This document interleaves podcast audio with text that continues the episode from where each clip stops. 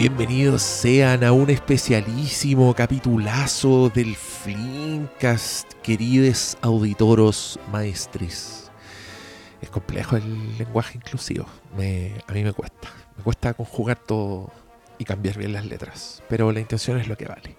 Así que, queridos auditoros maestres,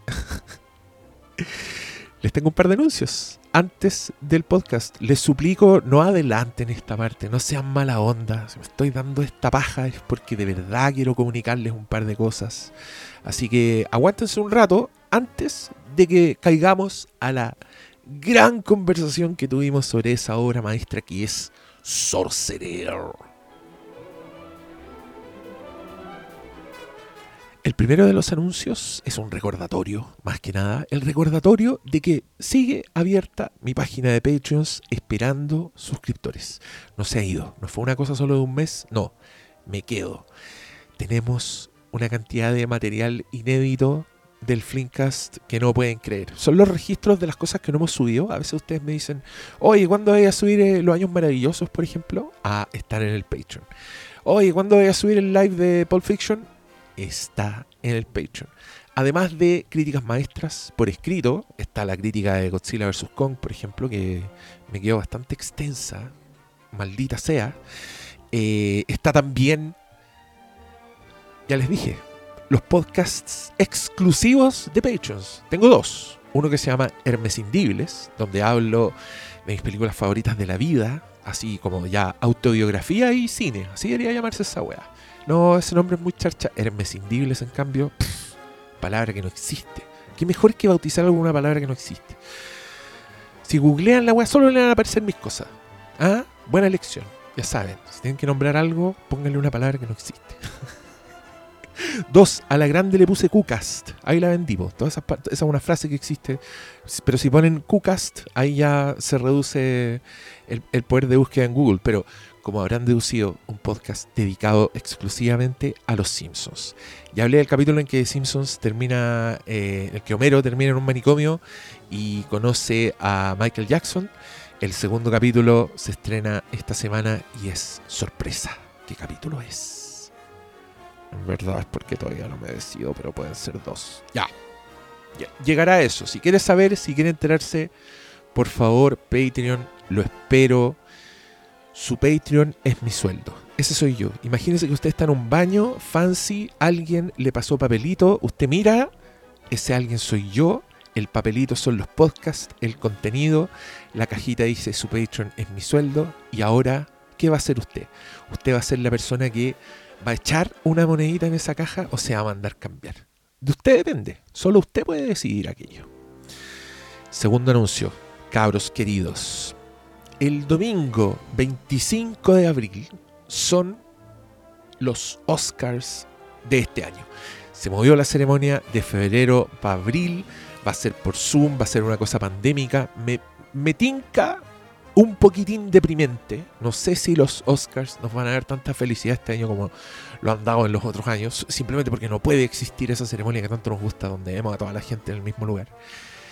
Así que para subirle la felicidad para que esto sí sea un carrete, el carrete fliméfilo por excelencia de todos los años, agarramos la plataforma Discord y vamos a hacer una transmisión con los cabros del Flimcast. Este va a ser un Flimcast live en el que todos vamos a estar viendo los Oscars. Va a ser con, eh, con la previa, vamos a llegar antes, pusimos ahí cita las 20 horas para que empecemos, para que el doctor Malo comente los looks, sabemos lo, lo apasionado que es de la moda y de la alta costura, ese hombre. Y todos vamos a estar comentando sobre lo que vimos, sobre lo que nos gustó, vamos a, reclamar, todas estas cosas. Usted está invitado, solo tiene que ir a y adquirir sus tickets que le dan derecho un link, por supuesto, en el que estará esta transmisión privada, VIP, premium del Mega Magnate. Los espero en ambos lugares. Bueno, si, si no pueden ir a este, eh, lo más probable es que suba el registro a Patreon. Así que también una cosa por otra. No le estoy diciendo que escojan una por la Son experiencias distintas. Usted maneja sus recursos. Y de nuevo, si usted no tiene plata, no le importa ninguna de estas weas, está chato, quiere adelantar esta parte, quiere solo escuchar la conversación de Sorcerer quiero decirle que de todas maneras lo quiero mucho. No se preocupe, no se sienta mal. Todo bien. Si puede ayudar, aún mejor. Pero si no puede, ¿quién es uno para hacer sentir mal a la gente? ¿Cómo se le ocurre? No. Así que ya saben, ustedes tampoco me van a sentir mal de vuelta a mí, tampoco me digan, ay, en puro pecho. No, po, es para los dos lados la justicia. ¿Ya? ¿Podemos ser amigos? Podemos ser amigos. Y los amigos de verdad apoyan. y ahora los dejo con este capitulazo sobre Sorcerer. Muchas gracias. Bienvenidos sean a una maldita edición del Flimcast, cabros. Siendo la hora que es ahora, en el, en el presente de que ustedes están escuchando el capítulo, no tienen idea, pero la hora de nosotros, la hora diegética, digamos, llevamos una hora weando porque la tecnología hoy día se ensañó con nosotros usted que cree en la alineación de planetas y los signos y el mercurio no sé qué chucha, explique esto por favor, porque yo ya estoy desesperado, yo ya no sé qué creer. Estoy creando nuevas deidades para explicar este tipo de cosas. Y es curioso que se dé el día que por fin nos juntamos a hablar de Sorcerer, una película del año 1977 que últimamente entre los miembros de este staff se fue, como una onda expansiva de, de, impactos, diría yo, porque esta película no causa impresiones, causa impactos. Y, rápidamente se convocó eh, la grabación de este certamen que, que nos reúne hoy día a todos. Y aquí estamos con todas las ganas de tirarle flores a una película que básicamente aparece al mismo tiempo que la película Star Wars de 1977 y marca el alfa y el omega, el fin de una era, el, el canto del cisne de un tipo de cine que no volvería. Mientras está el Big Bang de la otra weá que abre la nueva era del cine en la que yo diría todavía estamos y es una película que a mí me cuesta mucho entrar a hablar de ella porque es de, la, es de las fundamentales. Es de las, como les digo yo, hermescindibles para mí. Eso probablemente va a aparecer en ese spin-off que está ahí oculto detrás del muro Patreon, donde ustedes pueden escuchar sobre las películas fundamentales de mi vida, las que, las que son parte de mi ADN. Sorcerer es una de ellas. Es una película maldita que costó mucho hacer, es, el Apocalypse Now de, de, William Friedkin. Pero es peor porque puta el no salió más de esta Bueno, Francis Ford Coppola salió realmente después de Apocalypse Now. Drácula. Hizo algún arañazo. eh, Me agarró de, un fierro caliente por aquí por allá y Digamos que mató un poco a estos cineastas. Son películas que uno agradece que existan, que uno no puede creer que existan. Yo también tengo algunas películas en un panteón en particular que es, no puedo creer que hicieron esta weá y, y, y Sorcerer es probablemente de, la, de, la, de, las que más se gana ese, esa carpeta donde guardarla. Pero para que se hagan una idea ahí yo pongo, no sé, El Señor de los Anillos, como pongo Babe Big in the City. Ese tipo de películas que yo no puedo creer que un alma generosa lo dio todo para que nosotros viéramos una weá alucinante en pantalla. Es el caso de Sorcerer. Yo no, sé muy bien cómo entrar a esta película así si no es como con un chapuzón a la chucha. Aquí no hay charquicas porque con Sorcerer es imposible. Y, y quiero, quiero que estos cabros cuenten cómo fue su experiencia, porque yo sé que la habían visto, pero hace tiempo que no la, no, la habían de nuevo. O, pero no, no, es tu, primera vez que la viste. Claro. esto, esta pequeña. Yo, el que tiró la bolita de nieve, que en realidad fue como un peñascazo, me tocó a mí en esta pasada porque yo no había visto Sorcerer, pero me la había comprado hace mucho tiempo. La, tenía ahí guardada en Blu-ray, edición bonita, esas cuestiones, como que ya no pilláis, pero ahí estaba. Y ahí estaba como que la tenía solamente porque era de Friedkin, porque yo sabía que era como como una película complicada en, lo, que, lo que habláis tú a propósito de lo difícil que fue hacerla, pero nada más, o sea, tú le, le un par de flores, tibias recomendaciones de eh, pero no más que eso. Oh, se escuchó, ¿qué fue? Mis tibias recomendaciones eran porque yo no de verdad nunca se me pasó por la cabeza que tú no habías visto Sorcerer. Si no, lo, habría, lo habría hecho una prioridad. Entonces, El, día que tú pusiste, pues yo no me acuerdo qué, pusiste, qué película le pusiste al lado, pero mi, respuesta, mi respuesta fue, me estáis weyando que no hay visto Sorcerer. es como, weón, hay una respuesta. De las tres que yo puse, ¿sabes? Era el, otro era Todo el hombre el presidente y la otra era la malvada, la um, All About Eve. Yo había visto las otras dos y Sorcerer no. Entonces la gente como que empezó a recomendar, oh, todo el hombre presidente, que tiene, tiene gran llegada entre los círculos de periodistas. La única weá que han visto, pues weón, de las tres que pusiste, obvio que iban a contestar esa weá, que tiene el pico, deberían haber, weón, si vieron Sorcerer y todo el hombre del presidente y te dijeron todo el hombre del presidente, esas personas deberían suicidarse. bueno, el punto es que yo tiré esta piedrita y pasa de que yo terminé, yo no podía creer lo que había visto. Yo quiero dejar esto súper en claro. Yo comparto completamente con lo que dice el Diego de que esto pertenece a una, a una, a una escasa, un muy escaso listado de películas que uno no puede creer que no estén en el inconsciente colectivo de todo el mundo. O sea, yo, yo no puedo creer que, que esta no sea así como cuando te hacen el listado de las películas de los 70, que los 70 cabros son, son brutales esta no sea una de las fundamentales. creo, creo que también tiene que ver con la recepción crítica que tuvo en su momento, obviamente la, respuesta del público, eh, la división de las audiencias que producen Tiburón y, Star Wars. Está bien, yo creo que todo el fenómeno es conversable creo que va a salir acá en la conversación. Pero yo termina y te juro que no, no, no podía creer que acababa de ver esa película hoy día, que, que en el 2021 me encontrara con algo así. Em, y no sé por qué llegué con la película al local y, cierto cristiano lo agarró de ahí mismo y se la llevó para la casa a verla. Eh, y siguió ahí la bolita. Y esa bolita es el cristiano cleptómano, identifíquese. Bueno, la verdad es que mi testimonio es. Em, con, con No, pero Mira, es que también hay una cuestión de. Yo no recuerdo tampoco exactamente cuándo la vi, si es que la vi. porque hay mucho de este cine de los años 70. Eh, muchas veces se habla más que que se ve.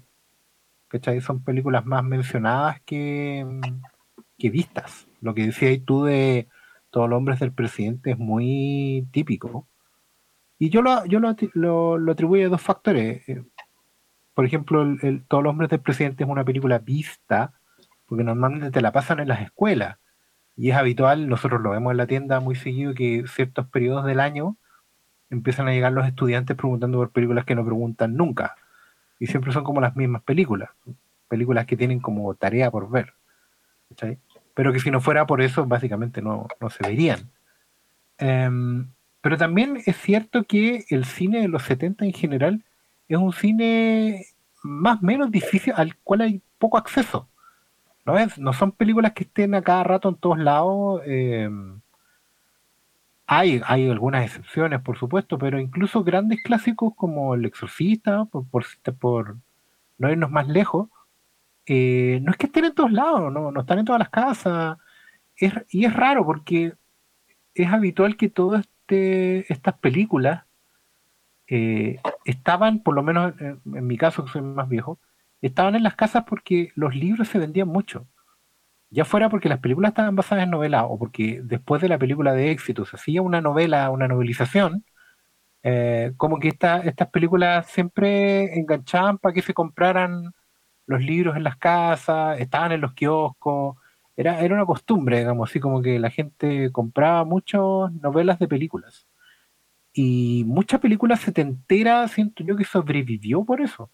No es que yo haya tenido en la casa la novela de Sorcerer, eh, no es el caso, digamos. No estaba en la, en la clásica colección Oveja Negra, que lo hemos hablado en este programa también, una colección de novelas de adaptaciones o versiones de cine que se vendían en los kioscos y en ferias muy popularmente forjaron una, una, generación completa de gente pero no, pero insisto, son como que uno llega tangencialmente a estas películas, no está encima, no, no está, no la tiene ahí en la casa, no, no, y cuando la programan en el cable, también uno suele a veces pasar por alto. Quizás Contacto en Francia es más popular por, no sé, por ser un policial, derechamente, por Jim Hackman, pero eh, bueno, lo de Sorcerer igual es sintomático y icónico porque tal como tú dijiste, Diego, claro, se estrenó creo que una semana después de Star Wars.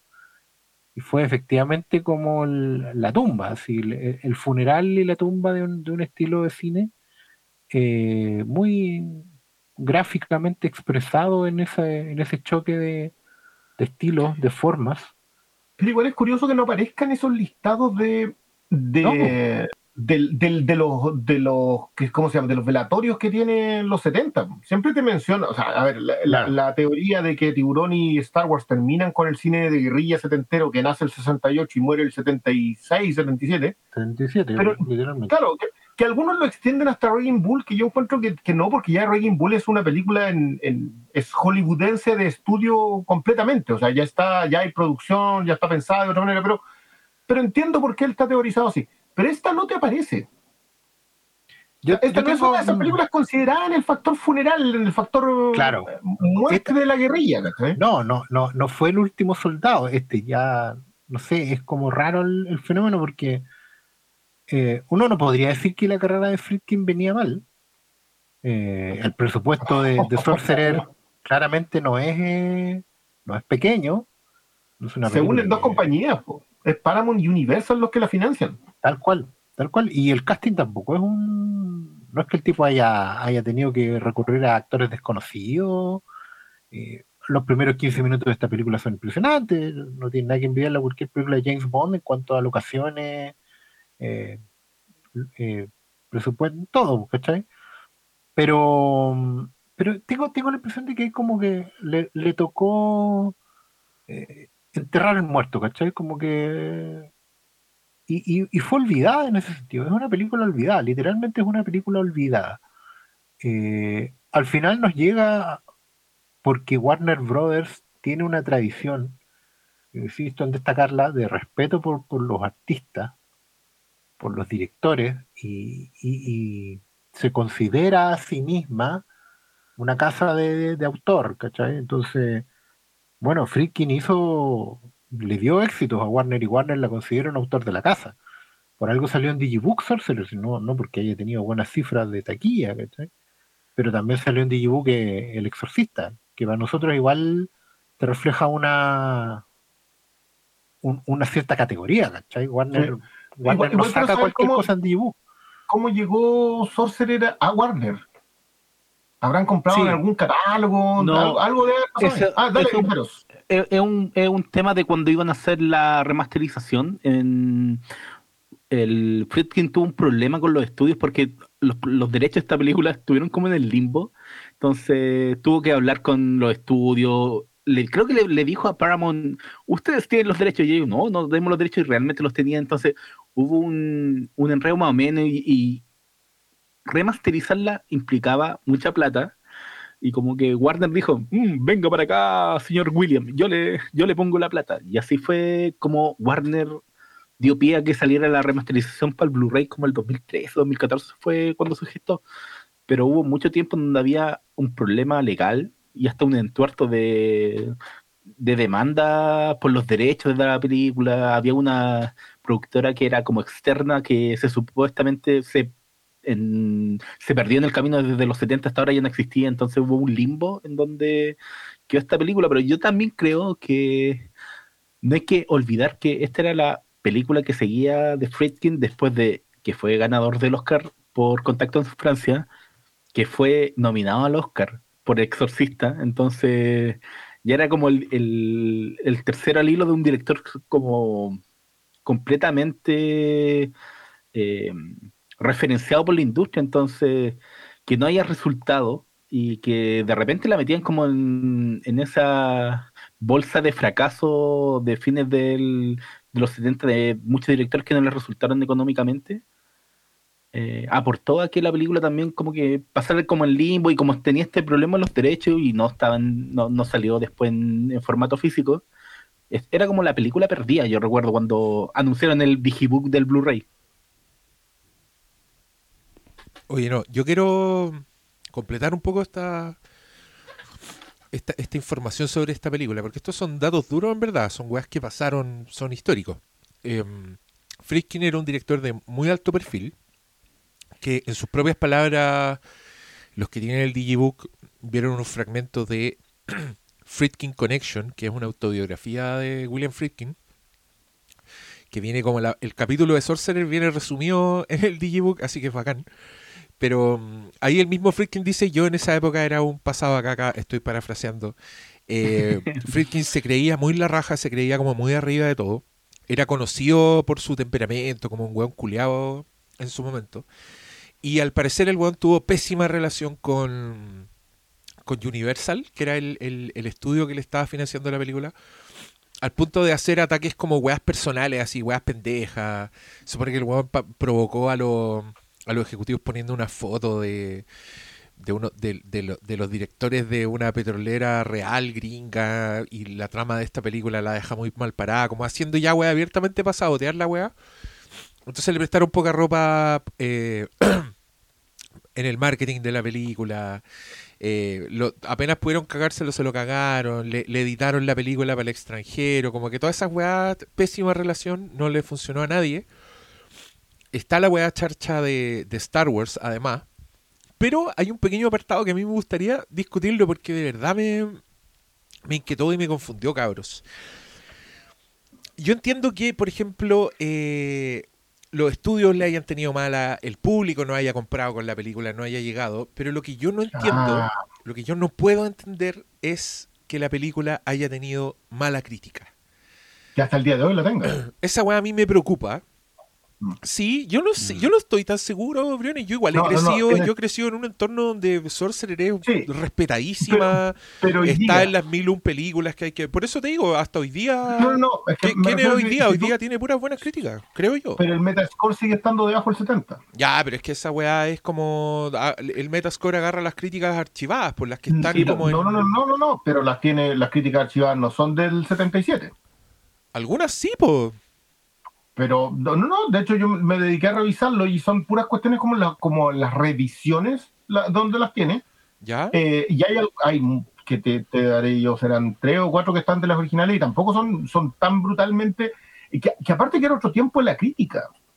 Es que esa, es la weá, esa, es la weá, que quiero conversar, porque mira, a mí hay una weá que me ha sorprendido durante toda mi historia como crítico. Y es que toparme con películas que a mí, puta, a mí me gustaron a la primera, eh, ¿Quién fue el que dio el consejo que muteáramos los micrófonos mientras no hablábamos? ¿Que está metiendo bulla en este momento? yo me he dado cuenta, por ejemplo, que eh, La Cosa tuvo mala crítica en su momento. Eh, esta weá también, Halloween tuvo mala crítica en su momento. Pero me pasa que, ¿será que la crítica es miope? ¿Será que la crítica llega a un estado en que necesitáis el tiempo para reevaluar las weá y todos los críticos en ejercicio lo que hicieron con Friedkin fue, por ejemplo, desestimar su película porque era un remake de una película muy respetada de un director muy afamado francés. Entonces uno dice, ya, yo puedo entender si hoy día hay un weón exitoso, no sé, por decirte un ejemplo personal para mí. No sé, si me dijeran, ponte tú, que Christopher Nolan va a ser un remake de una película de Hitchcock. A mí esa weá me ardería el hoyo y diría, oh, pero weón, momento, momento, ¿cachai? Pero al mismo tiempo, que entiendo ese sentimiento, digo, pero ¿no veis la weá que está en pantalla, loco? ¿No veis una weá que a mis ojos, no sé si es porque quizás yo vivo en una era del cine artificial, pero ver Sorcerer a mí me produce un impacto como visceral, como una weá de ver personas arriesgando su vida. Sí, pues está, es cierto lo que, lo que estáis diciendo. Pues, y, no, pues, y, de ver cosas que no harían en el ahora, inclusive porque sería probablemente harían digital, no. Estos buenos hicieron, arriesgaron su vida haciendo esta película, así es como Es que ver es, las es secuencias más, yo creo, yo creo que No, que- la serie ilegal. sería ilegal completamente. Pero, pero lo que, lo que me pasa es que veo no solo en, en el riesgo, en las weas técnicas que hoy día nos impresionan en la era del cine digital, ver un cine tan dolorosamente análogo como el de Sorcerer. Aparte de eso, a mí me sorprende lo hermana que es esta película del exorcista. En estructura, en estilo, en tono. Sí. El, el prólogo de Irak es prácticamente un- una de las viñetas de los cuatro hueones de Sorcerer, incluyendo eh, como esa, esa mirada documental que tiene el weón en el exorcista, que es como hacer primeros planos de todo, veis mucha gente fea, mucha gente local, veis weas raras. eh, nunca así como movimientos de cámara que llamen la atención sobre, sobre el director, sobre la película, como un weón muy disciplinado. Y todas esas weas yo las veo en Sorcerer. Entonces digo, ¿qué pasa con la crítica en general? Porque, puta, ¿qué pasa si nosotros mismos estamos haciendo esta weá con películas que en 20 años más, weón, van a ser a todas zorras? No sé. Yo esto no, no quiero que sea tema de la weá, pero solo lo pongo como algo que pensé No, leyendo no, sobre las malas críticas de Sorcerer, weón. Es que no me, no me cabe en la cabeza que Sorcerer tenga malas críticas. es que, bueno, yo, yo, creo, yo quiero dejar una referencia. Para mí, para mí una de las claves fue cuando esta película termine, yo veo en los créditos que esto es, de, es un guion de Waylon Green. Waylon Green yo sé que no es nadie para casi todo el mundo que consume, incluso para la gente que consume películas, Green es el, el guionista de la bandilla salvaje. Si, si tú me lo preguntas a mí, teniendo las tres películas muy frescas, tengo muy fresca El Exorcista, tengo muy fresca La Bandilla Salvaje, la vi hace poco, y, y porque en realidad la veo casi como, como retiro espiritual constantemente, y viendo esta, cuando tú decís que está muy emparentada con eh, El Exorcista, yo creo que Waylon Green coloca entre medio de esas dos películas, del Exorcista y de La Pandilla Salvaje, que son, que son miradas sobre la sobre un tipo de ser humano que se extinguió. O sea, hay un, hay, mientras El Exorcista es una mirada sobre la fe, es un, es un intento de, de acceder realísticamente, lo más real posible, a un concepto sobrenatural que implica tener fe. Eh, la pandilla salvaje es la historia de un tipo de, de, hombre obsoleto. Es la realidad del destino. ¿Sabéis que vamos a llegar acá? Va a llegar un punto en tu vida en donde no tienes otra. Y en el punto intermedio está Sorcerer. Y yo, a mí también me impresiona que en este tiempo, porque estamos hablando, de verdad, los 70 deben tener la mejor crítica norteamericana de la historia. O sea, no hay, no hay un momento histórico en donde exista un tipo de crítica más pura pluma que los 70. Eh, fue quien lo comenta, dice, de hecho él responsabiliza, no responsabiliza, sino que dice que la, la cosa que más lo sorprendió y que más lo impactó es que esta película lo hubiesen hecho tan bolsa a la crítica. Que eso obviamente se suma al factor Star Wars eh, y termina siendo la, la, la, clave del fracaso del fracaso financiero de Sorcerer y finalmente el fracaso de la carrera de Friedkin. Eh, lo, la suma las dos cosas porque eran los tiempos en que no existía Internet. O sea, hoy día con Internet, una película como Sorcerer sería divisiva. Generaría un tipo de gente que estaría muy a favor y otro tipo de gente que estaría muy en contra y se encontrarían en Internet y se, se tirarían todo encima, pero da lo mismo, porque, porque la película igual tendría palestra, pero Sorcerer fue enterrada. Se perdió durante los años, no pasó a ser un referente. Creo que yo también, por justamente lo que te decía, que es como está a medio camino entre dos tipos de películas extintas, ya no es, como eh, decía Sala, este no es el último soldado de la batalla, este es un loco que quedó tras las líneas enemigas y viene caminando y le disparan de espalda. Sorcerer es, es, no es ni siquiera el clavo en la tumba, no es la lápida, no es el epitafio, es un que llegó tarde al funeral. O sea, ya, ya la, la tumba media podría, ya ese tipo de cine se acabó y se acabó tanto que no, no, no entra en los listados. Yo creo que tiene que ver también la visión de la crítica con eso. Y con el hecho de que el tipo viene saliendo de contacto en Francia y el exorcista y te tira esta cuestión encima, que puede ser un acto de pedantería, él mismo lo menciona en, en, en lo de Freaking Connection. Te tira este camión encima. Claro, y te tira, y te tira un camión encima. A, a, todo esto, hemos estado hablando, qué sé yo, media hora de Sorcerer y todavía no hemos dicho ni de qué se trata. No, eso es lo lindo, porque yo le quiero dar la oportunidad a la gente que no ha visto Sorcerer y ya escuchó toda la polémica, no entiende ni wea, que se vaya a ver Sorcerer y vuelva porque ahora vamos a hablar de. Vamos a hablar de todo. Todo, todo lo que todo lo que es Sorcerer. No nos vamos a reservar nada, lo que es nada. Usted vaya, ya sabe, eh, película Camionazo para todos los presentes. Es eh, otra de mis películas favoritas que tiene alta presencia vehicular y de camiones, pero esta no tiene las palabras ni, Mad, ni Max en su título. Así que váyale nomás.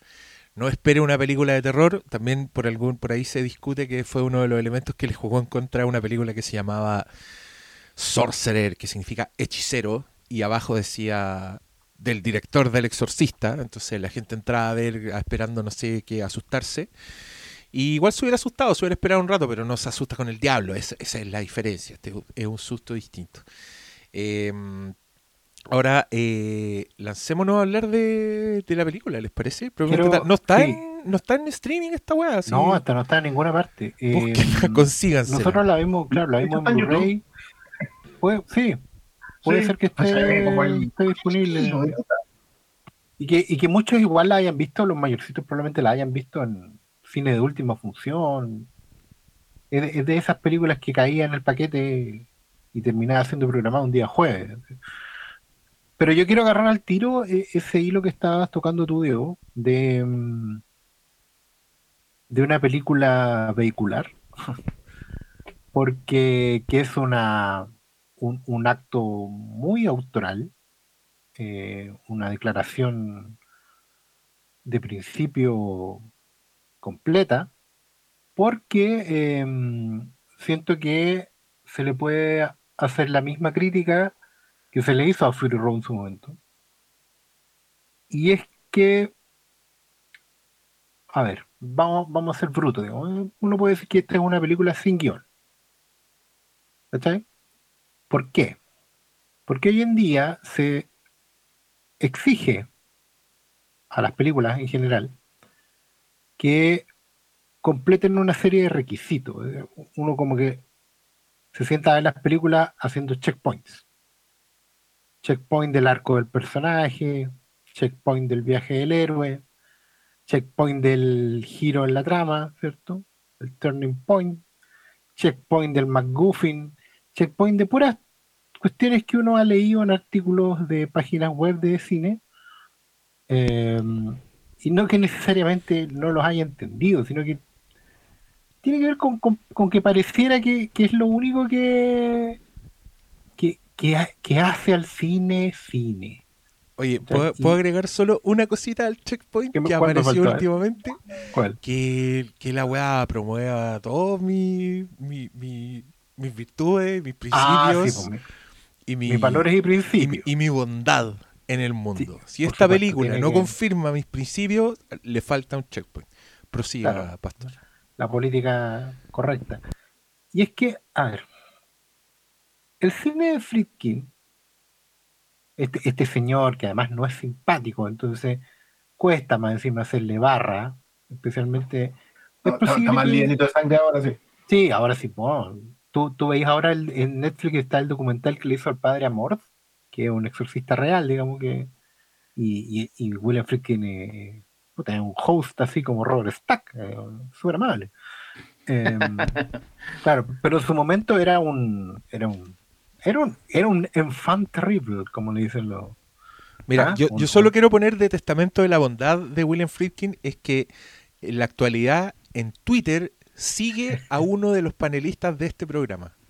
Eso para que sepan lo recuerdo, fue un momento muy bonito, muy espiritual.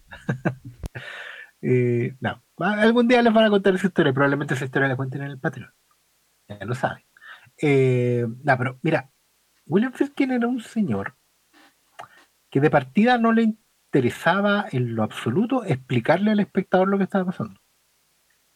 Sorcerer no es la excepción, todo lo contrario. Tú te sientas a ver esta película y te aseguro que no van a pasar ni 5, ni 10, ni 15 minutos hasta que te enteres qué está pasando. Va a pasar una hora. y no vas a ver el nudo argumental. Porque no es el punto de William Friedkin. El cine de William Friedkin en general, eh, y, yo lo he visto en, apreciaciones contemporáneas de películas como El Exorcista y Contacto en Francia también, es como que, bueno, pero ¿cuál es el nudo aquí? ¿A dónde vamos? ¿Dónde está el conflicto? Eh, ¿Quién es el bueno y quién es el malo? Amigos, el cine de Friedkin, como bien se dijo acá, busca ser lo más realista posible y busca ser, como me decían a mí en la universidad hace muchos, muchos, muchos años atrás, una descripción sincrónica de la realidad.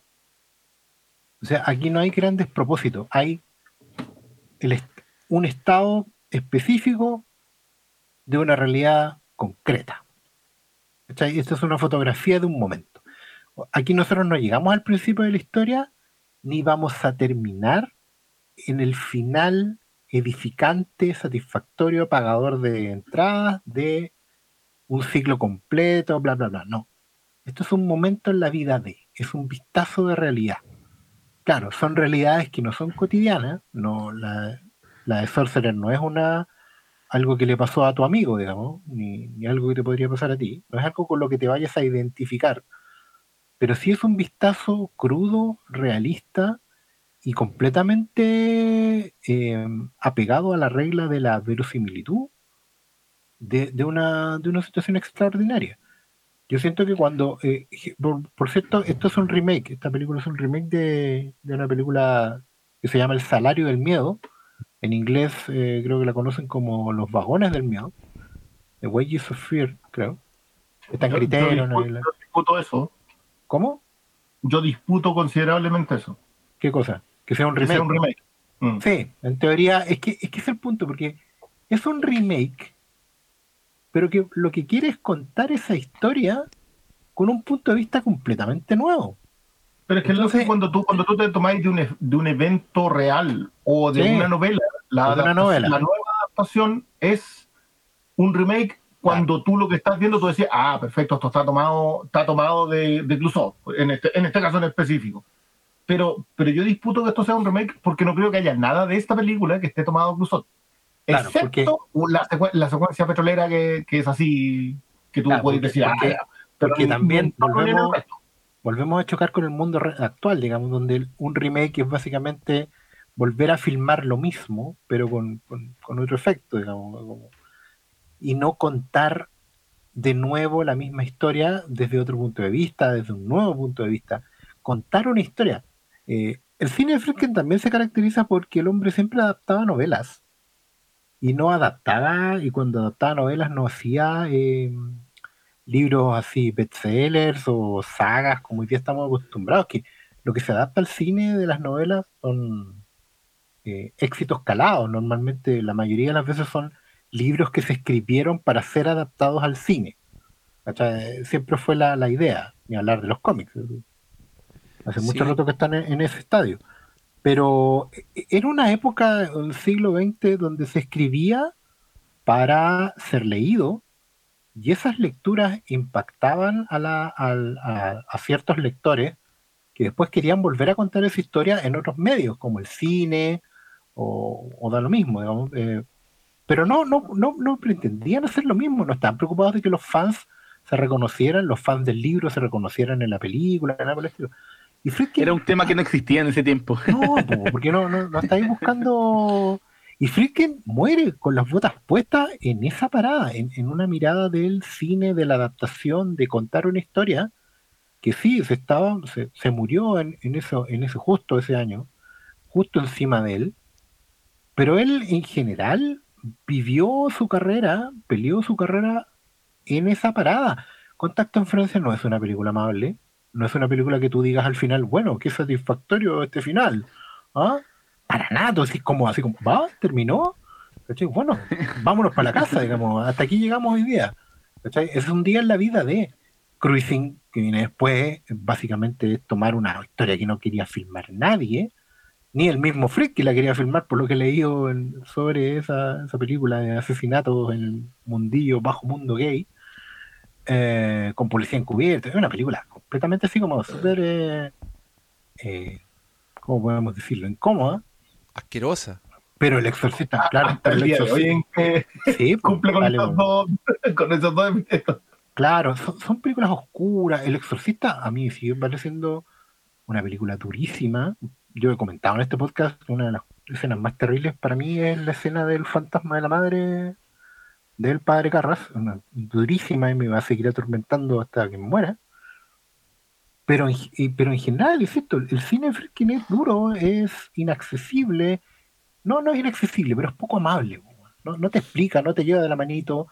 Y cuando vean Sorcerer se van a dar cuenta de eso, pero al mismo tiempo probablemente si ya están en esto, porque les gustan las películas, no solo porque nos compren el humo a nosotros, sino que porque les gustan las películas, se van a ir dando cuenta de que se sientan a ver esta cuestión. Se instalan, no en un computador, se, instalan frente a una pantalla, se, se predisponen a ver una obra cinematográfica y van a salir completamente satisfechos porque esto es una experiencia completamente nueva de lo vieja que es. Valga la. Sí, es que yo, yo creo que das en el clavo porque Friedkin es un weón que pone un poco una realidad, te pone una realidad delante. El weón está está un poco en otro nivel narrativo porque es un weón, bueno, cu- cuando leís entrevistas o su autografía, igual te das cuenta que Friedkin es un weón súper cinéfilo, pero y, de gusto muy exquisito, si en esta película pone a un weón que actúa en películas de Buñuel, ¿cachai? El otro weón lo fue a buscar a Francia porque ha visto no sé qué wea. El, su misma intención de hacer esta película, él la considera un remake, pero es porque él dice, yo a mí me gustaba, básicamente le gustaban los camioneros llevando una wea explosiva, eso es lo que le gustaba a William Friedkin. Y para eso quería hacer un remake y fue a hablar con el autor de la weá porque a él le encontraba que era casi una falta de respeto y se encontró con el otro señor que estaba enfermo el señor le dijo, vos dale, pero ¿por qué querías hacer esta película si tú eh, venís del exorcista, como que estáis en, la, en primera división?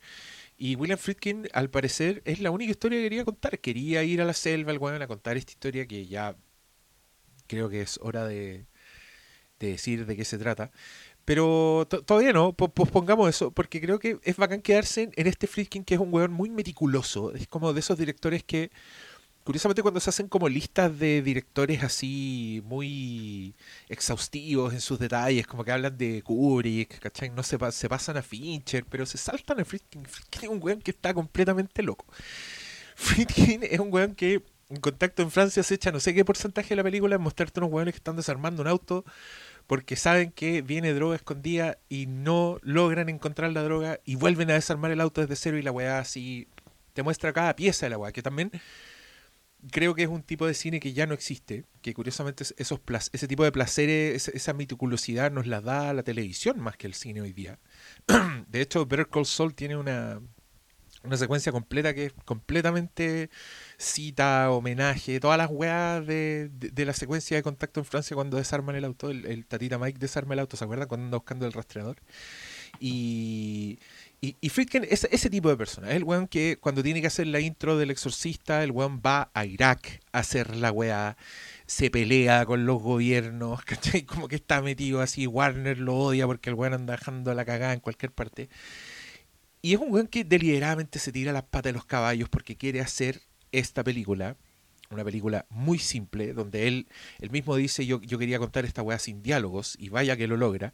Por eso me parece tan pertinente la comparación del Pastor Salas a Mad Max Fury Road, porque, claro, desde ese punto de vista es una película que no, que, que no tiene guion, entre comillas, porque es una weá muy simple, son cuatro personajes que en un prólogo te explican de dónde vienen, son todos un poco weones que se están fugando, que se están escapando de algo, y que terminan en un pueblo en Sudamérica que es el quinto infierno, más quinto infierno que se imaginen, filmado por William Friedkin, entonces la weá pareciera que los weones están ahí de verdad, y que hay muertos de verdad, y que la pobreza es real, toda la weá. Y estos weones quieren salir de ahí, pero también te explican que salir de ese lugar es imposible. Como que con lo que ganan, los weones tendrían que estar trabajando sin comer durante 100 años para poder comprarse un pasaje. Así, una weá terrible. Y hay una explosión en un. En un ayúdenme con esta weá. Hay- La explosión era como en un. Incendio en el pozo petrolero. un incendio en un pozo petrolero, que es el lugar que les da trabajo, pero a la vez como que los Claro. tiene todos tiranizados y esclavizados. Sí, porque. Y, Todo, y el problema, de, de las y el problema es que. Sí, pues es una petrolera gringa instalada directamente en Venezuela eh, y, Firkin oculta eso, digamos, una dictadura militar, digamos, instalada por, por un gobierno de facto norteamericano, bla, bla.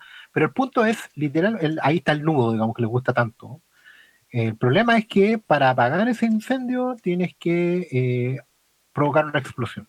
Tienes que llevar dinamita a la base del, incendio y estamos en plena jungla eh, venezolana, digamos, y hay que llevar la dinamita en unos camiones que van a correr así por... A ver, expliquémosle a la gente, es como, es como que los escenarios de app mezclados con la, con la jungla, así, donde los camiones van a andar por el borde de las montañas, y Sí, y, no, y, la, y la dinamita no es cualquier dinamita, es una dinamita que ha estado descuidada en una bodega en la selva.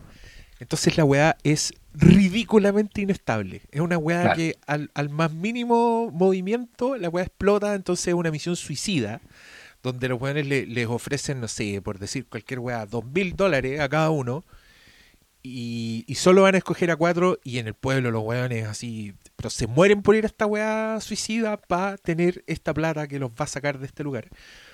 Y los que quedan en el casting son tres de nuestros de nuestros personajes presentados en el, en el prólogo, más un cuarto que uno sabe será reemplazado por el cuarto personaje que vimos en el prólogo que todavía no entra. Y, y aquí como en la mitad de la película llegamos al punto de la película.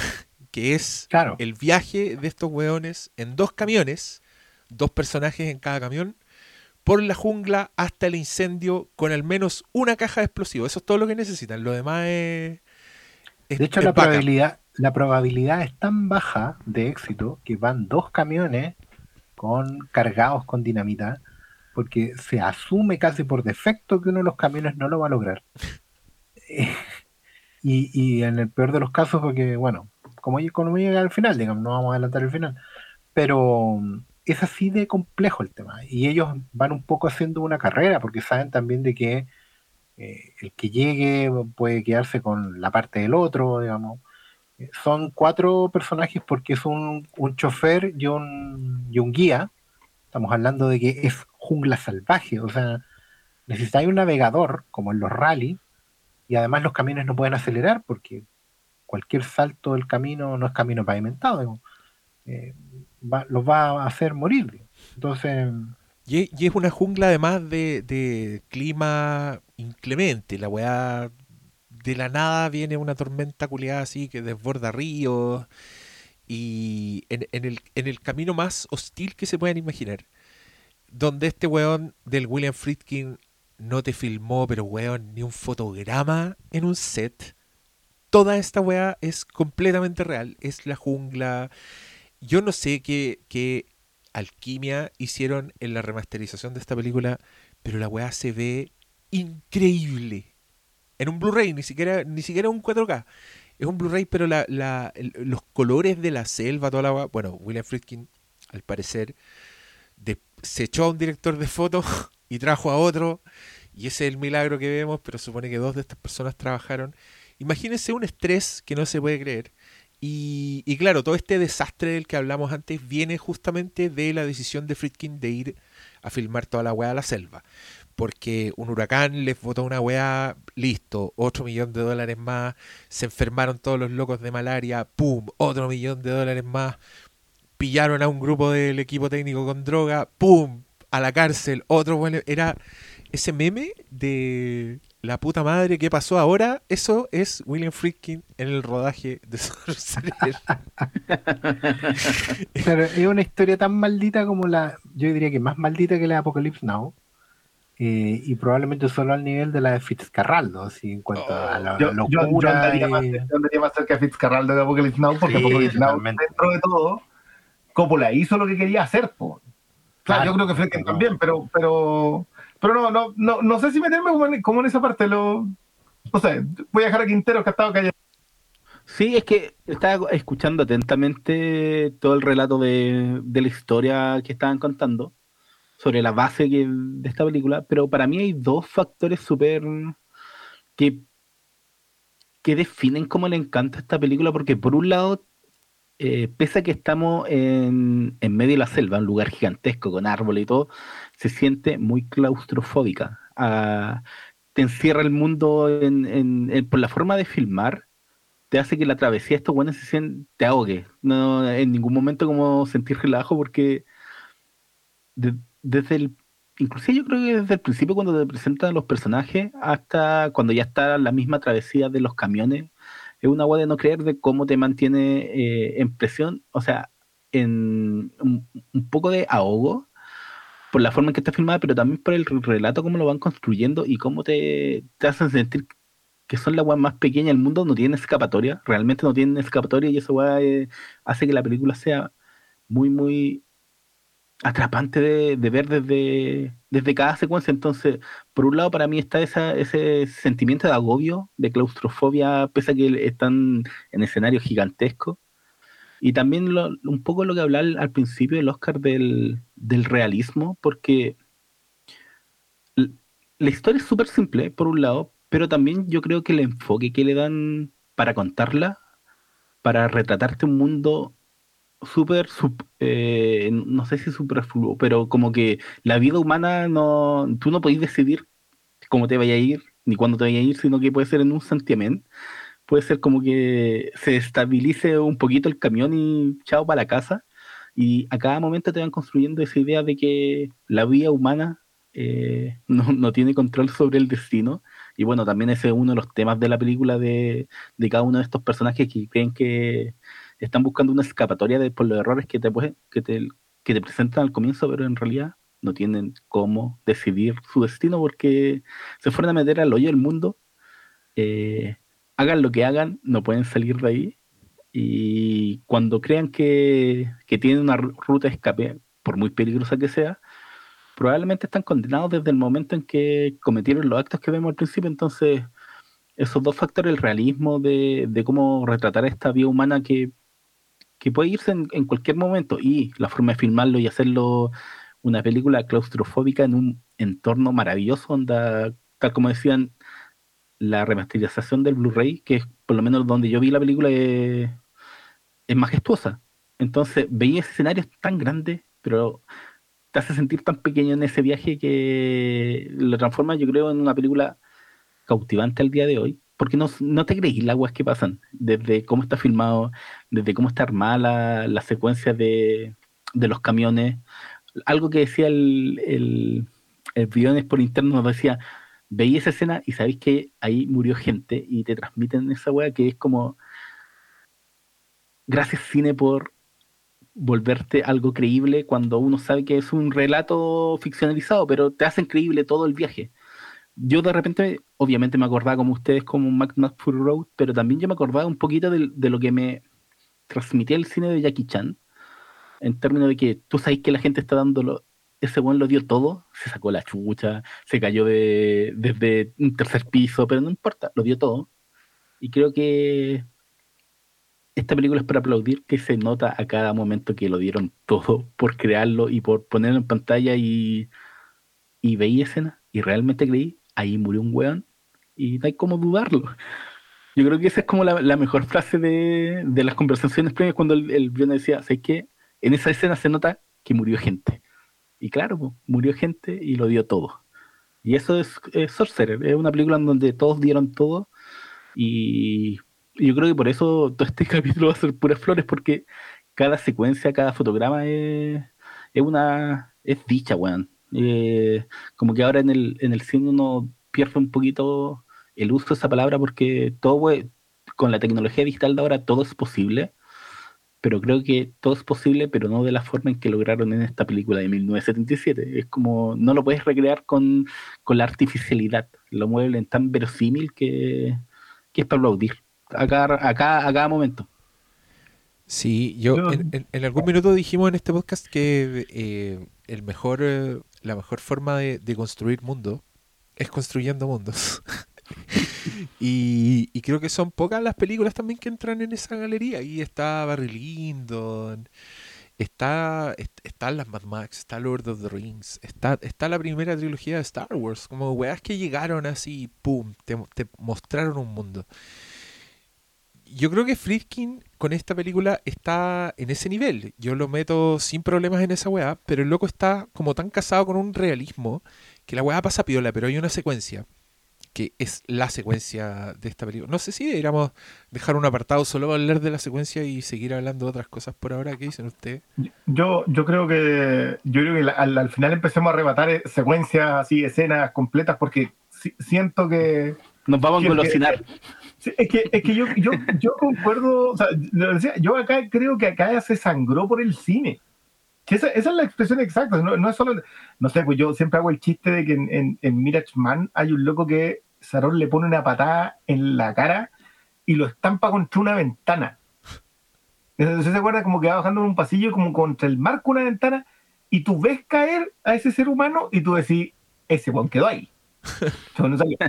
y yo creo que, yo creo que lo que dice de Jackie Chan, hay sacrificio por el cine. Lo que pasa es que acá cuando hay una secuencia que sé que la vamos a ahondar, en que no te lo podéis creer. O sea, yo miraba esa cuestión y decía, ¿cuánto tiempo estuvieron haciendo esto?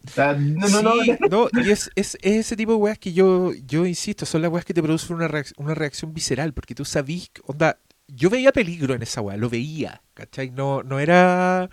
No era la sensación, no me estaban, weón, el weón tenía la cámara fija en un lugar y te estaba mostrando eh, unos objetos de peso contundente en una condición precaria y tú estás ahí, pero, weón, así, tú sabís y veís a la persona que está ahí parada delante de la weá. Entonces decís, ese weón está arriesgando la vida. Y cuando, cuando te enteráis un poco del, cómo se hizo y te das cuenta que esa secuencia ya, para que lo mantengamos eh, en misterio, la weá estuvieron tres meses filmándola y, y, tenían un puente hidráulico en el que controlaban todos los movimientos de la weá, pero que tuvieron que sacarla de locación y ponerla en el otro lado para que funcionara, para que se viera bien. Ahí tú empezás a decir, bueno, la ingeniería de esta weá eh, está en niveles impensados. O sea, tú, tú sí, lo que veías en pantalla decís, sí, estos jóvenes sufrieron de verdad, pero lo que tú no veías en pantalla es que además hubo un huracán, ¿cachai? Estaban metidos en una, en una weá donde habían revueltas reales, weones se enfermaron de malaria, el actor se llevaba mal con el director y, y ya tu respeto como que empieza a crecer aún más, como que ya la weá ya era una montaña, pero de pronto es el Everest. Y, y ahí estáis condenados hasta pasar el resto de tu vida recomendando Sorcerer nomás, pues. Eh, encontrándote con, sí, pues, encontrándote con sorpresa con que tus colegas no la han visto. quiero decirlo. Bueno, ¿sabes qué? Yo, quiero, yo quiero recoger es que lo mejor, fue, lo, mejor, lo mejor que hiciste, Briones, fue decir que no la habéis visto cuando la estabais viendo.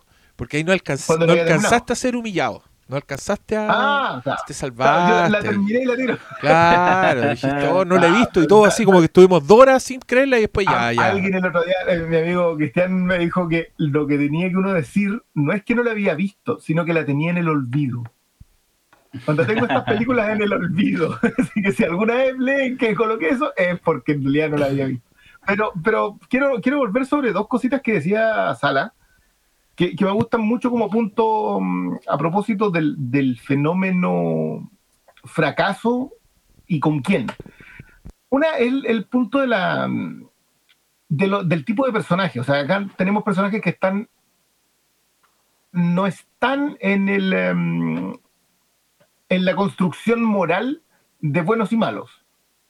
Que eso, eso a mí ya me gusta mucho, creo que sí es un fenómeno de los 70. Eh, y te diría que los define los 60 y principios de los 70, como que la idea de la moralidad impuesta eh, y moraleja impuesta, el cuento moral, se extingue con la generación de los 50. Como que, como que siento yo que el, la dirección postguerra eh, se ve avasallada por, el, um, por lo que está pasando en el mundo eh, durante los 60 y terminan matando un poco eso. Bonnie Clyde, la, la misma pandilla salvaje, Contacto en Francia, un, un, excelente ejemplo también, la misma exorcista en que no son... Es la mirada del mundo, son, son ensayos sobre un aspecto del mundo.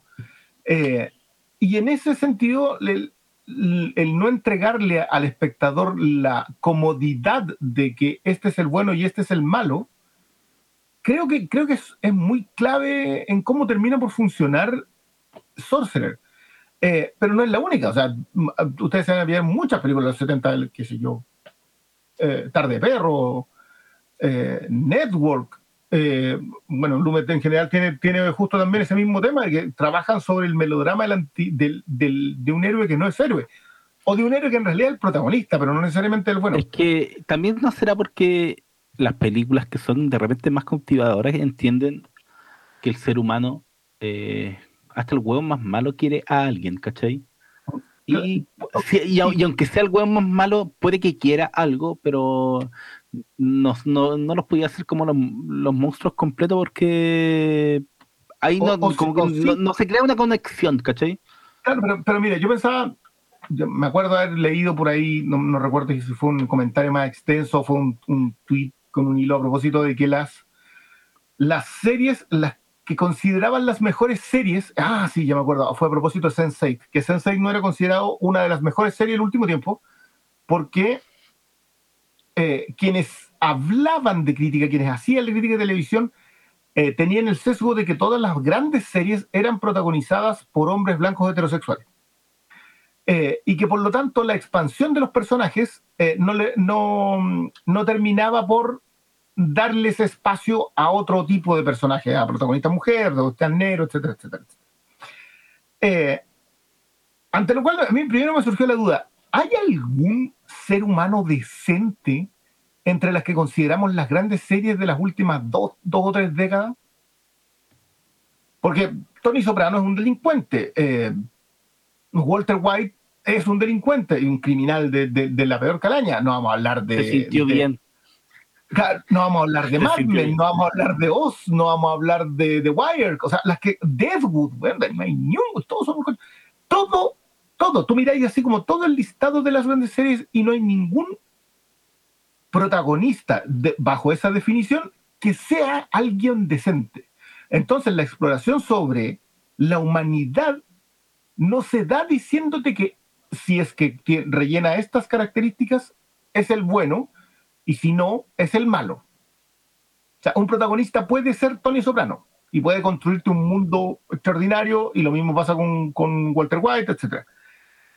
Que, yo creo que acá está la, como la, de lo que dice el Oscar, me parece súper clave, pero yo no sé si es la llevada de la manito del espectador o que el espectador de, en la segunda mitad de los 70 decidió que si no lo llevaban de la manito, no valía la pena la película. Porque acá el efecto blockbuster es claro. Acá volvemos al cuento infantil. Eh, el mismo Friedkin después habla a propósito de lo, del héroe en Expandex, a propósito de la cultura del comic book, del, héroe del comic book, que no necesariamente implica que sea una adaptación de cómic, sino que un tipo de personaje que rellena eh, un un, una cierta, un cierto listado de cualidades y que por lo tanto es el bueno. Eh, y, yo creo que como El Exorcista es un ensayo sobre la fe eh, y Sorcerer es un ensayo sobre el destino, eh, es imposible hacer eso con personas decentes. Yo, cuando ustedes hablan del, de las primeras secuencias para presentarte a los cuatro personajes, en todos ellos están viviendo tiempo prestado los The Challengers of Dagnum, todos. Los cuatro deberían estar muertos. Y, los cuatro vieron la muerte al lado. O sea, o como mínimo estar, tienen deudas pendientes que no han pagado. Y, que saben que la última deuda es, o sea, cuando tú la definís de, claustrofóbica, yo encuentro que aciertas, pero la claustrofobia es, es que anda la, guadaña cerquita. O sea, la muerte está encima de ellos y la muerte es su destino, o sea, eh, como el de todos, digamos, pero la muerte ellos saben que está ahí porque se la deben al mundo. Por eso también es tan brillante la última toma final, porque, porque te dice que llegó la guadaña, llegaba sí o sí. Eh, pero, pero a mí me gusta mucho eso, porque ellos están buscando el escape de su propio destino, que es algo que también que, que Waylon Green también explora en, eh, en, en la pandilla, pero claro, hay una diferencia entre el abrazo al destino que tienen en las dos películas. Esta, esta no, pues acá no hay un abrazo al destino, hay un intento constante de no llegar ahí. Eh, pero llegaste ahí. O sea, no.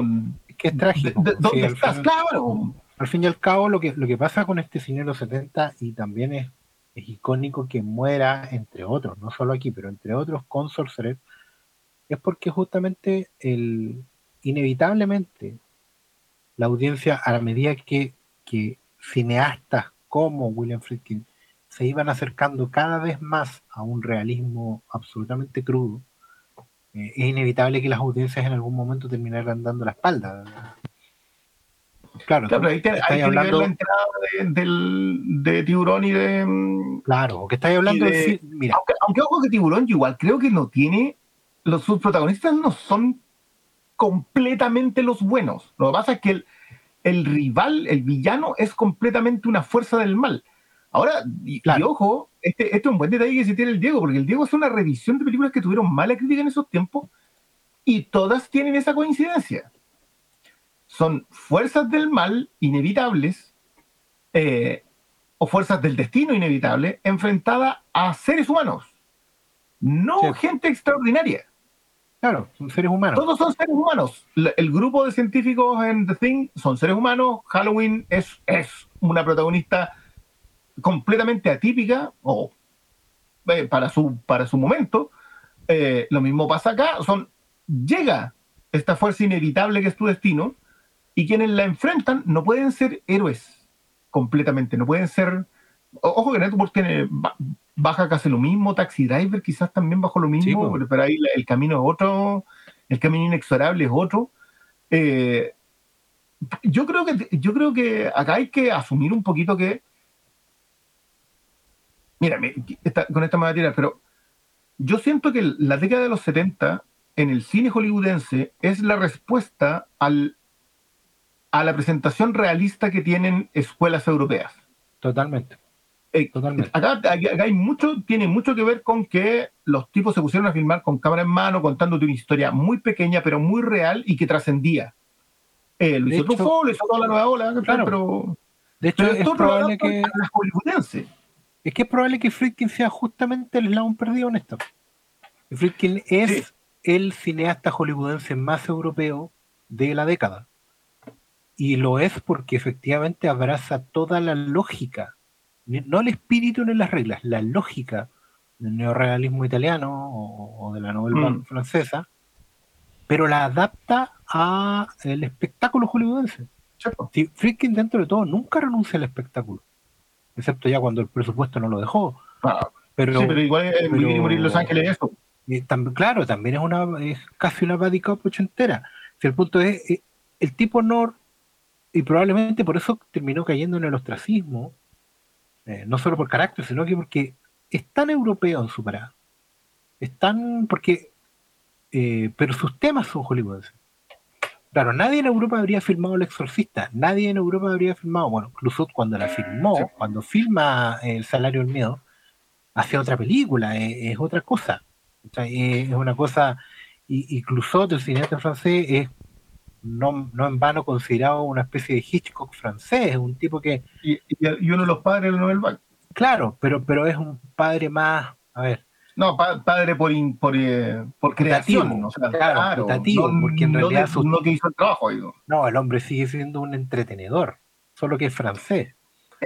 Sí, porque la, la Yo no sé si esto no es entretención en algún punto. Yo no, sé si el, ensayo sobre estas otras cosas. No, no por eso, por eso yo creo que recibe esto otro y, como tú decís muy bien, adapta la lógica pero la mete en Hollywood completo. Contacto en Francia es hollywoodense. Total. Es, es, todo lo que es Harry Sucio, es todo las calles de San Francisco. Pero a lo que voy es que Friedkin se mantiene fiel al espíritu del realismo total. No hace la concesión, porque él está inmerso en, un, en una década, en un periodo del, del cine donde la tragedia era parte de, eh, era abrazada como lo que la gente quería ver. El tema es que a él mismo también le toca apagar la luz y cerrar la puerta cuando la audiencia le dice directamente a él, que probablemente era el más extremo de todos, eh, porque era el tipo que les puso el mundo de cabeza en El Exorcista, y El Exorcista fue un taquillazo por, por todos lados, pero era una película cruda, era una película violenta, era una película moralmente eh, insatisfactoria, no, deja, no daba respuesta al público. No, no había... Eh, pero, pero asumimos de que, de que acá el responsable es, la audiencia al final.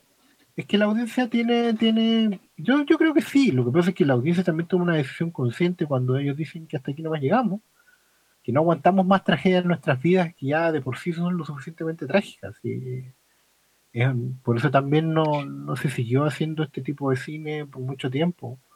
Y los 80 fueron completamente. Yo creo, que, ya no se hizo. No, pues, y es que uno nunca sabe en realidad. Lo que pasa es que hoy día la audiencia está tan fragmentada que tú no, a lo mejor no lo vemos hasta que pase como, no lo vieron los críticos en su momento también. Eh, los críticos de los 70 probablemente no estaban viendo que estaban inmersos en un fenómeno de cine realista, de autor eh, trágico en Hollywood. Eh, pero claro, llegó un momento en que las audiencias dijeron, ¿sabes que no queremos ver más tragedia en nuestras vidas? Es una cuestión como que piensan en, fenómenos de la misma época. tan realista. Claro, porque, esto no es, solamente ficción creíble, es es una realidad ficcionada hasta cierto punto. O sea, cualquiera de las cosas que pasan en, en Sorcerer son, algo que tú puedes. Ah, son, son completamente posibles. claro, lo que dice el Diego, esto no es. O sea, perdón, yo no tengo ningún amigo que vaya a hacer un asalto asaltando una oscura. No, no, no. no conozco a nadie que vaya a hacer eso, pero, pero sí, como está filmado, más encima que las escenas introductorias son brillantes, porque yo no tengo que entender árabe para saber que quién hizo el atentado terrorista a quién capturaron y quién arrancó. No tengo que tener idea del idioma ni del, ni del lugar donde lo hicieron. Nada, tú lo entiendes a la perfección. Creo que la más compleja dentro de todas las escenas de introducción es la francesa. Eh, porque es la que menos la se entiende Es la que, es la que requiere un, y requiere un bagaje. Probablemente alguien en, la época podía entenderlo porque había leído noticias. También hay, hay, que, hay que tener claro eso. Es un mundo donde la gente lee diarios, se entera de historias, conoce esto, es todos estos mundos extraordinarios que se juntan en Sorcerer, pero vistos con un, con una, con un prisma realista. Esa es la cuestión. Todas son situaciones extraordinarias. De las cuatro o cinco situaciones que te plantea la película, tú puedes hacer una película. Valga la redundancia. Y, probablemente en los 60 lo hacían. Hacían películas de asaltos a iglesias, hacían películas de grandes estafas en bancarias, ¿cachai? Bla, bla, podías hacer una película de eso. Acá se mantiene esa, esa cosa hollywoodense de ponerte en pantalla una situación extraordinaria, pero con el prisma de Friedkin que es completamente realista, crudamente realista, y manteniendo el sentido del espectáculo, que es algo que no quiero que se me quede en el tintero, de que lo que estás viendo en pantalla es algo que solo puedes ver en el cine. O sea, cuando decimos que muere gente, cuando decimos que se viajó a la jungla, que, se estuvo ahí eh, pasando las que no se puede creer, digamos, es porque estás haciendo algo que solo puedes ver en el cine. Es una realidad que no, no, no vas a poder replicar. Bueno, en ese tiempo no había streaming, ok, pero estamos hablando de que no es algo que puedas ver en el teatro, no es algo que puedas ver en, en televisión, es algo que solo puedes ver en el cine. Ese espíritu, sentido del espectáculo, de la gran obra, eh, también es parte de, esa morir con las fotos puestas, de, no haber aceptado de que esto podía ser más pequeño, más, más europeo si se quiere, más minimalista, y podía mantener ese sentido épico único que te daba la gran pantalla.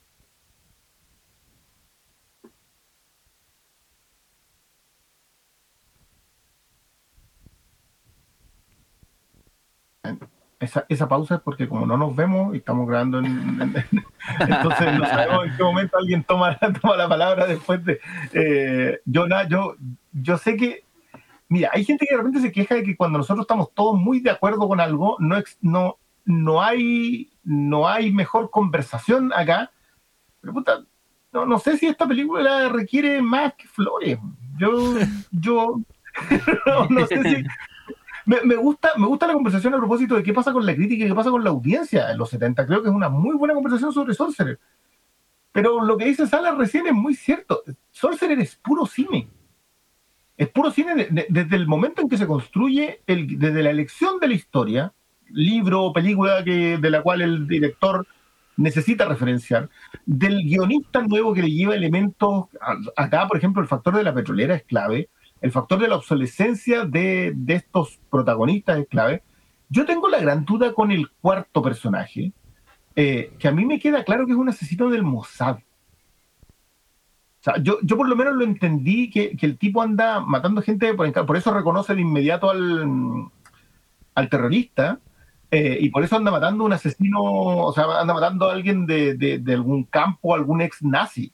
O sea, como que, como que el hombre venía como con eh, datos de cacería demasiado puntuales para no serlo. Pero tiene, pero es muy latino o español, entonces como que no me, no sé de dónde me lo sacaste. O sea, no, que... él, él, pero es que Friedkin se confiesa en su weá que se confundió con las nacionalidades, que no cachó que él era que, que era español, una weá así, como que el weón se le cruzaron, ah, verdad, y que originalmente este lo quería para contacto en Francia y, y, y por eso lo contrató más que porque fuera el. ¿Cachai? Tiene como un enreo el weón con, con eso.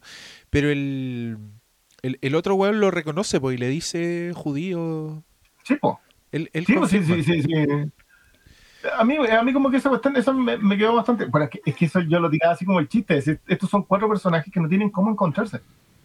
Y son cuatro personajes que entran a un bar de mala muerte. Y eso es... es que yo, esa, ma, esa historia. Ma, eh, yo creo que se encuentran en la cárcel, weón. Es como esa historia sí. que se, se, encuentran en la cárcel. Son todos los weones que hicieron una weá, por algo están en ese. Porque, weón, yo creo que si tú buscáis en el diccionario de expresiones, buscáis quinto infierno, aparece extracto de Sorcerer. Porque esta debería, era. Debería, de hecho. Es, y, de el hecho pueblo es, se llama, tiene un nombre irónico. ¿Cómo se llama la weá? Se llama Porvenir. O sea, como los gringos tienen como ese término que es el cheat hole, como un agujero de mierda, sí, y ese, ese es el porvenir de sí, esto. No, estos donde están aquí, donde, de nuevo, sí, sí, es que eso es lo, lo lindo esta weá. Yo creo que Friedkin es, es tan hila tan fino para contarte la historia que la weá es un deleite porque ese hilar fino se transforma tanto en detalles narrativos como de puesta en escena, ¿cachai? Sí, yo creo que la precisión del One, por ejemplo, hemos, hemos hablado de películas con textura. Las texturas de Sorcerer son una weá, pero bueno, no se pueden creer entre el, el, fierro rígido de los camiones versus el lodo cuando pasan por arriba de la weá. Lo, lo, los contrastes sonoros que tiene Sorcerer, que en El Exorcista son súper vistosos, pero acá también tiene esa weá y, y, es muy rica la mezcla de toda esta weá realista con un score eh, electrónico de ruido que cuando entra que hay peinado para atrás. No sé, no sé qué, qué opina el, el experto en bandas sonoras del, del no, trabajo no, de Tangerine Dream en esta película, pero no, no sé si te refieres a mí. Y yo, yo sabes que para mí siempre, yo había escuchado muchas veces el disco de Tangerine Dream porque siempre hay como tres discos de Tangerine Dream que te recomiendan así como, no, pero es que esta banda sonora te va a llevar a lo... Y nunca, nunca me gustó el disco. Pero tiene que ver con que yo creo que Friedkin perseguía, le pasa también con Don Ellis en, en Contacto en Francia y con la selección musical que hace para el Exorcista, que yo, yo encuentro muy razonable que haya sacado a, a Schifrin del, del, del, corte de cine finalmente. Pero lo que hace con Tangerine Dream es ponerte más incómodo todavía. Sí, po. Es como que cuando tú ya estás completamente desestabilizado, tú te estás moviendo en el puente con el camión te mete una banda sonora que hace que no, no o sea, si te hay conseguido firmar, te mareaste más. Y, y, y yo siento que eso es súper difícil de hacer con, con, ese sonido mecánico de sintetizador en los 70. O sea, como que insiste en perturbarte con todos los elementos que te coloca en la pantalla. Eh, y no lo hace con un afán no es Nicolas Winding Refn, no es Lars von Trier, no es incomodarte por incomodarte. Necesita incomodarte para que tú ti en el pellejo del chofer.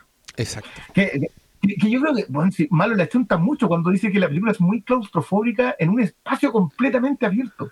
Porque la cabaña en donde está la dinamita es pequeña. Entonces, de pronto, estás encerrado en un lugar donde te puedes, por escupir, te moriste. Y, y ¿sabes qué? Hay como...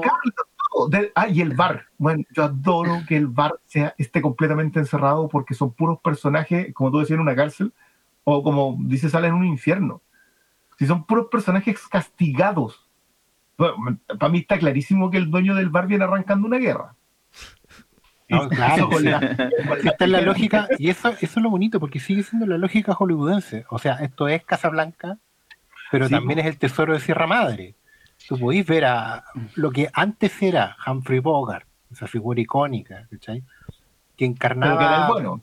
Claro, porque encarnaba otro tipo, otro, otro final, ¿cachai? Encarnaba una serie de valores que al final valga la redundancia, lo llevaban a este lugar mejor. Lo, lo rudo y lo crudo de la visión de mundo de Friedkin, lo trágico de ese sentido realista de la vida, es que al fin y al cabo estos tipos están siempre en el infierno, caen al infierno desde el principio por, por sus pecados, y el infierno no es tanto el lugar, sino la esperanza constante de que puedes salir de ahí. De que hay un ticket. De que hay un ticket de salida y la tragedia justamente la esperanza. Esa es la crueldad. el, infierno es, el infierno es la tragedia de la destrucción de la esperanza. Es que, te dan esperanza. En Sandman, Claro, cuando, sí. Cuando dice que el peor pecado que tú puedes cometer es dar esperanza en el infierno. Y acá la esperanza en el infierno la dan justamente la da el de la petrolera. Claro, esa es la mayor tortura que le puedes hacer a alguien que está encerrado en el infierno. Darle esperanza. Es que aparte que son personajes que, ya están muy perseguidos y llega un punto en donde ya no les queda otra. O sea, todos saben que se viene, que si viene la siguiente ola en la que caen ellos igual. Entonces, este pequeño atisbo de, de huida es suicida, pero en, función de dónde están, no es menor. a todo esto, me trajeron a colación que eh, la coincidencia entre, entre las mejores armadas, de, entre las obras gigantes de Fredkin, todas coinciden en que sus protagonistas no son necesariamente buenas personas, eh, que, me gusta decirlo así, a pesar de que el término exacto sería otro, y todos terminan con, con finales trágicos, autodestructivos, en algún punto, eh, Popeye termina, yo no sé por qué te tira los datos que te tira cuando te termina con Popeye. Eh, lo del padre Carras a mí me parece. Oye, todo esto que, perdón, un paréntesis. Que Rod Steiger se hubiese enojado con William Friedkin porque quería ser el padre Carras. Roy Schneider. Roy Schneider, perdón, no Roy Steiger. Eh, eh Schneider. Schrader, Rod Schrader. Eh, se haya enojado por eso y no quería volver a trabajar con él y fue por ya salió por una cuestión de agentes y productores. Por eso están como muy peleados. Pero ahí tenéis deepfake, No, me güey. No, no, no me gusta nada eso porque eso implica que Carra es reemplazable y Carra es perfecto. No, no, no, no, no, pongáis, no pongáis a este carechicle en esa otra wea. Carechicle en Tiburón, Contacto en Francia, Sorcerer, ya estáis pagado. Padre Carra, no, no, güey. No, déjame a, Jason Miller ahí tranquilito. Sorcerer, y después de eso también la vuelve a hacer en em, Vivir y Morir en Los Ángeles. El, el tipo persigue de, alguna manera, bueno, que esa es ya la que menos funciona porque ya vuelve a ocurrir en un tiempo en donde eso no puede pasar. Los 80, en los 80, Vivir y Morir en Los Ángeles es una película que no cabe. Puede que haya gustado más quizás por la banda sonora, quizás por, no sé. Pero ya no cabía ahí. Eh, y, quizás ese, justamente, ese es justamente el tema con Friedkin. Friedkin ya en los 80 no cabe y en los 90 ni qué decir. Yo he visto Jade, porque soy fan de Linda Fiorentino. la piel del deseo. Nos juntamos todos los domingos. todavía podemos juntarnos en cuarentena porque con aforo. Pero pero es una película que, buena, mala, mejor o peor hecha, eh, está fuera de tiempo. Pero no está fuera de tiempo porque no haya talento, porque se haya quedado anclado en una época, sino que porque la postura, la mirada del mundo, la, la, forma de entender, ver y hacer el cine respondía a una coyuntura que la audiencia hoy día no, con la que no quiero sintonizar. Hay un tema de, de tiempos invertidos en la película. Eh, en, esta época el espectador invertía tiempo, se predisponía, pagaba la entrada al cine a una hora específica, eh, aislabas completamente tu percepción durante tres horas, concentrado en el espectáculo que ibas a ver. Eh, era una experiencia única e irrepetible porque tampoco es que te fueras a ver después la película dos, tres, cuatro veces, no la veías en tu computador, no le ponías pausa, no retrocedías. Era la vez, era, lo más parecido a un espectáculo en vivo hoy en día que, a lo que nosotros entendemos hoy día por ver una película. y también por lo que entendemos por espectáculo, piensa tú que como que el término película espectáculo actualmente igual está ha prostituido. Pero yo sí siento que esta, esta película logra algo que pocas eh, películas logran llegar a esas cotas de, de hacerte sentir seguro. Obviamente estáis seguro porque estáis viendo la película aunque estéis encerrado en el cine, pero te hace sentir como en una montaña rusa en donde siempre tenéis como el temor de que pase algo. Como que viendo esta película estáis viendo lo que, lo que están sufriendo esos personajes, pero te hace sentir el riesgo. Y esa weá.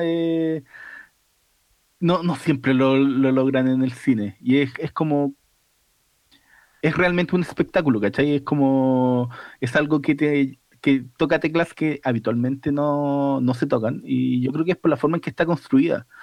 De repente vais en el viaje con estos cuatro locos, vais en los camiones y te sentís como viendo, sentí el, el, el, el, peligro de esa atravesada en el puente, sentí el peligro de cuando van como justo al lado de la carretera por la empinada del cerro, weón.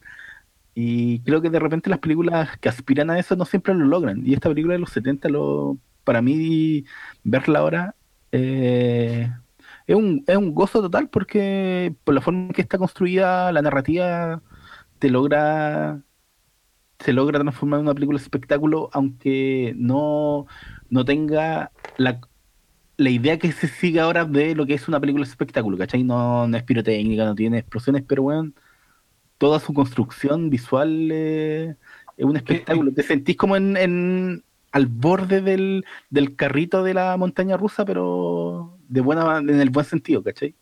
Pero yo creo que también es porque es en ese tiempo se entendía eso como, como, como sí, como espectáculo, sí, después se, después se tergiversó el sentido. Ah, cambiaron. Es que mismo decía que, que, lo que a él le pasa es que cambian la audiencia. Él, él utiliza el término de que las audiencias mm, se vuelven más jóvenes. Y en ese proceso de consumir, de que el consumidor es más joven, también es menos maduro para ver. Ahora yo no estoy seguro si, si eso es tan así, porque igual encuentro yo que hoy día el, el, cuarentón consume exactamente igual que el cabro de 12. O sea, no, no es. y el de los 60 igual, pues. Claro. Eh, hay, hay un. Cuando en la, semana el Bill Maher se, se quejaba de las, de las nominadas al Oscar de este año que decía que todas eran eh, para sufrir. películas para sufrirla y todas tratando de decirte lo que estaba mal en el mundo y que había que arreglarlo. Eh, que, es bien curioso que sea él quien lo diga, pero, pero decía, yo quería ver películas al cine para entretenerme. Y yo ya cuando alguien me sale con eso, ya por lo general lo descarto como argumento. Pero en particular este año con Mank en, el, en, la, en la palestra, es, mucho más difícil aceptarlo. O sea, hoy día, hoy, hoy día creo que es súper...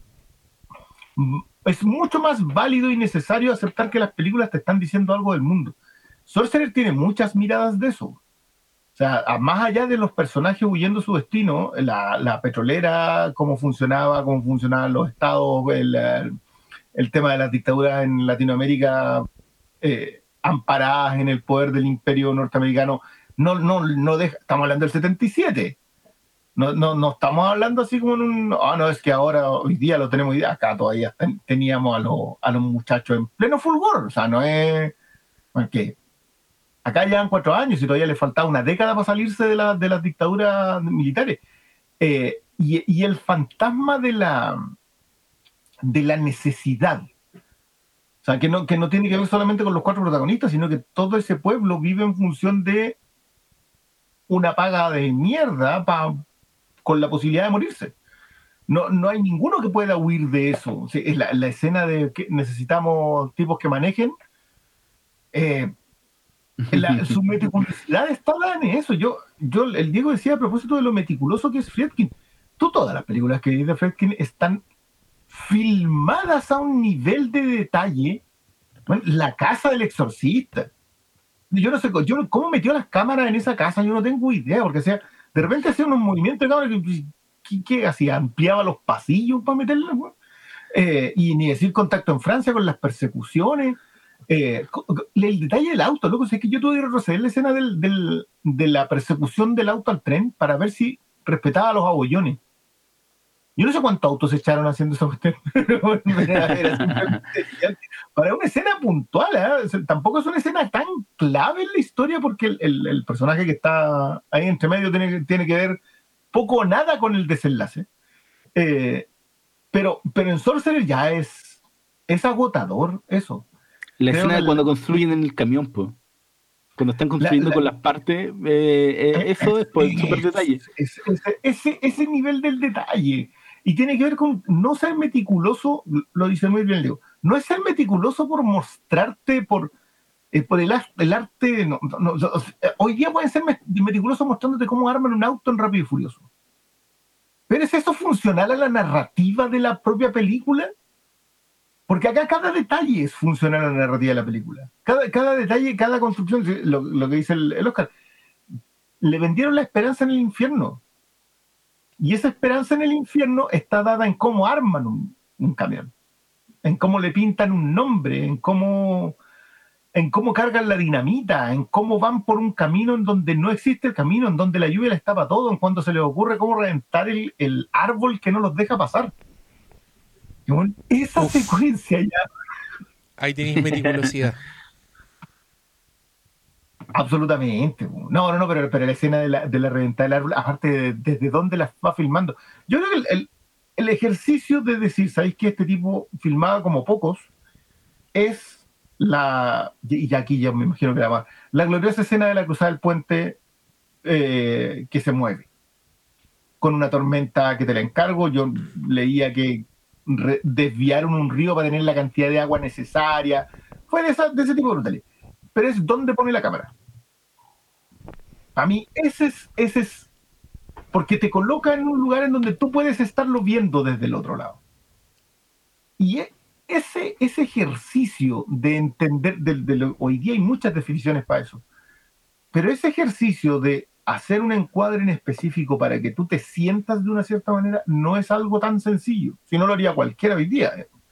No, esto, miren, para que la gente se los camiones van recorriendo la jungla hasta que de pronto se, se desata una tormenta y llegan al, final de un camino y están frente a un puente increíblemente precario de cuerdas y tablitas eh, que pasa sobre un río que está cada vez más caudaloso, donde el conductor probablemente no ve nada y donde el, guía va delante del camión haciéndolo avanzar. Yo no, yo no cachaba cuáles eran las indicaciones que, que daban, porque era como tan tal cagazo que yo no sé qué podían hacer como para que rodea una tablita en el puente, no se podía, si la weá como que el camión cae justo, entonces con el viento, el agua por todas partes, la weá se balancea de un lado para otro. Las tablas se rompen bajo el peso de las ruedas delante de tus ojos. Y, es el tipo de weas que uno reacciona así visceral, como que te, como que te crispáis entero, no sé, como si estuvieras viendo a alguien que se asoma por un edificio así y se asoma para abajo, como que te da la misma wea, así como, oh, cuidado, sal de ahí. Y al parecer para filmar esa wea, que tenía unos movimientos muy controlados, hicieron unos puentes hidráulicos que se movían, pero la wea la instalan encima de un río y el río se seca entre que ponen el puente y están listos para filmar, la weá no tiene agua. Entonces, lo que tienen que hacer es desarmar toda la weá, moverla para otra locación. Llegaron a la otra locación que tenía un río bueno y les empieza a pasar lo mismo, la weá se empieza a secar de nuevo. Friedkin dice, no, ya me estáis weando, nos echamos un millón de dólares moviendo toda esta cagada.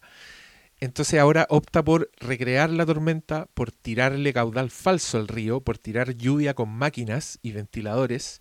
Y mientras tanto, gente local convencida de que eh, estas personas venían malditas y que ellos estaban secando el río, entonces tenían eh, dificultades por todas partes.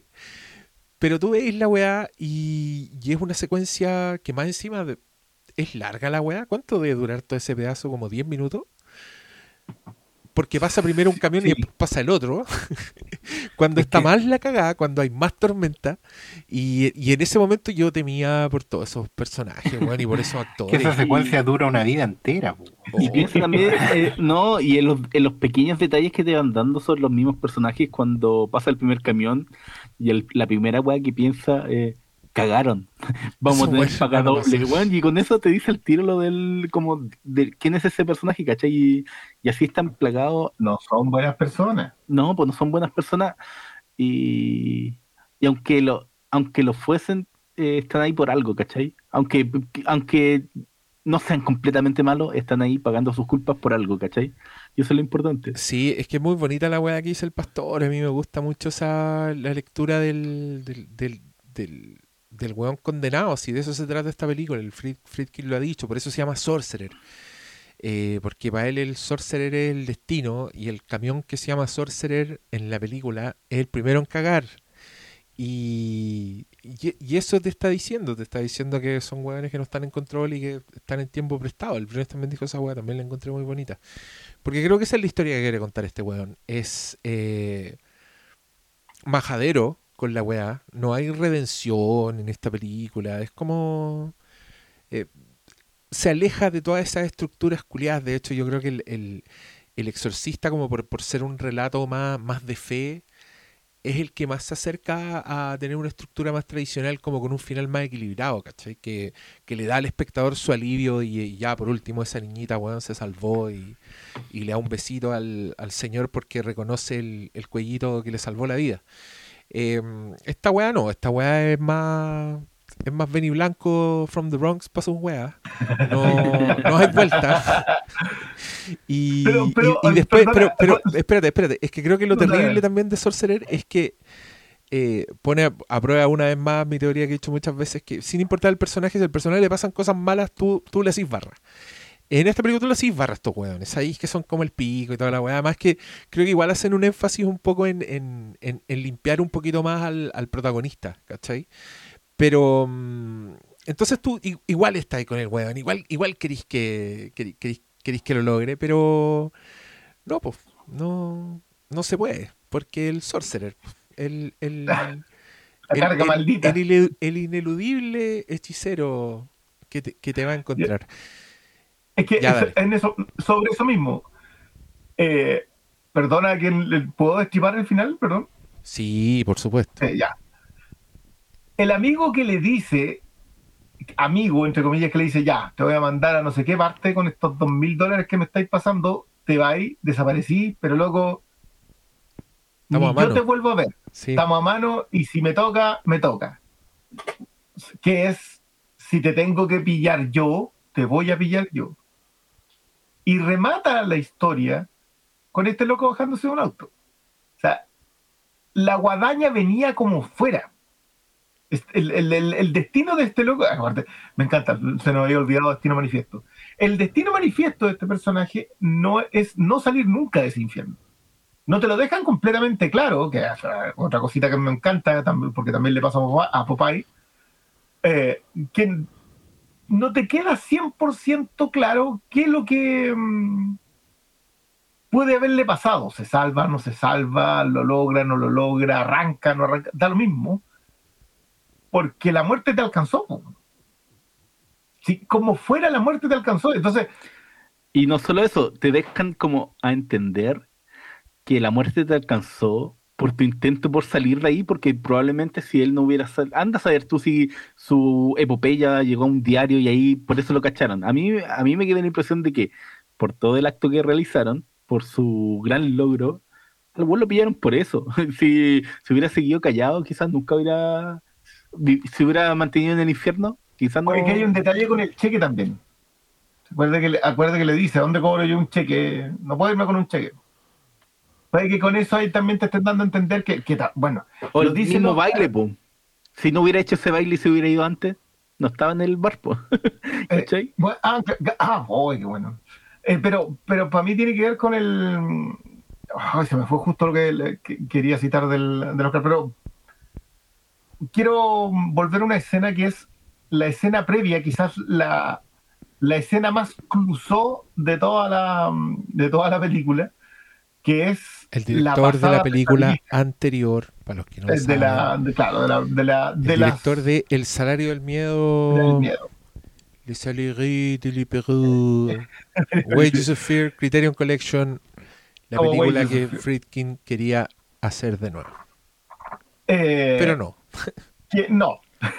que es esta secuencia que tú no recuerdo dónde la filma, pero tú sabes completamente que es una secuencia de pesadilla, que es la última pasada cuando él ya se, se lanza como con la con la dinamita en la mano. Cuando, cuando se mete primero al, como hace, como campo de sal.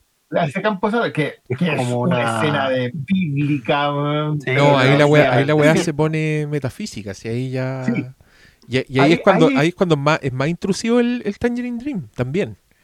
que más encima se llama Tangerine Dream, entonces. Sí, no, no sé qué esperáis. Eh, pero esa secuencia para mí, que, siento que tiene, que tiene. Es el puente perfecto entre, entre Friedkin escuchando Tangerine Dream o escuchando. Mm, ¿Cuál era? Sorcerer de Miles Davis. Y el, y el tipo viendo a Clusot. O sea, como que ese, ese, que es un puente hermoso, porque es toda la influencia desde otros lados para volver a revisar, eh, que, esa secuencia también en la otra es, muy, es mucho más bella, por cierto, también es mucho más oscura y más épica, y la remata con esta salida de la oscuridad de, del protagonista, que es, eh, tírate una escena de pánico y ver a una cosa así, un ser humano, que alguna vez fue un ser humano con una caja que puede matarlos a todos ahí al su alrededor y cómo lo van a buscar como con, loco, quédate tranquilo. todo eso, todo se arma ya en un... es que es difícil darle un sentido épico a esta película, que creo que lo tiene. O sea, es muy épica, pero es muy trágica. Entonces, como que sabes que no. Yo creo que uno sabe en todo momento que esta cuestión no termina bien. Yo no sé si. No, sé es, si que, es que se nos olvida porque, porque lamentablemente vivimos en una época donde la palabra, el sentido épico está completamente distorsionado. La épica eh, tiene el mismo estatus que la tragedia en el origen griego de los conceptos. Son, son, son grandes historias. La epopeya. Claro, la, epopeya tiene un solo sentido y puede ser épica o trágica. Eh, tienen el mismo nivel una no es más grande que la otra. Ahora lo, hemos distorsionado porque nos acostumbramos a decir épico o cualquier cosa, ¿cachai? Como dos pulgares arriba, igual épico. Estamos, estamos en esos niveles, ¿cachai? Pero la tragedia, la tragedia es una historia terrible de, no poder escapar a un destino, pero es una gran historia. tampoco se cuenta la tragedia de alguien común y corriente, como no, y si se cuenta su tragedia, ese alguien común y corriente se convierte en, alguien eh, valioso de ser contado, es una gran historia. La tragedia es, no es un drama, justamente porque es, trágica, es enorme, es, a gran escala. Entonces, en el fondo lo que está haciendo Friedkin acá es una gran tragedia, en el sentido griego del, del, término, completamente. Una cuestión que esto, la misma historia en vez de camiones la contáis con, eh, en Grecia, entre islas, bellocino de oro, ¿cachai? Con flechas lanzadas al cielo, es lo mismo. E, es una tragedia tal cual, completamente dentro del, concepto y del sentido. Y nada, pues, otra vez es algo que no encuentras hoy en día porque no se hacen, no tenéis esta cultura. De hecho, cuando nosotros conversamos de este podcast, se, se habló la posibilidad de repasar un episodio de Los Simpsons.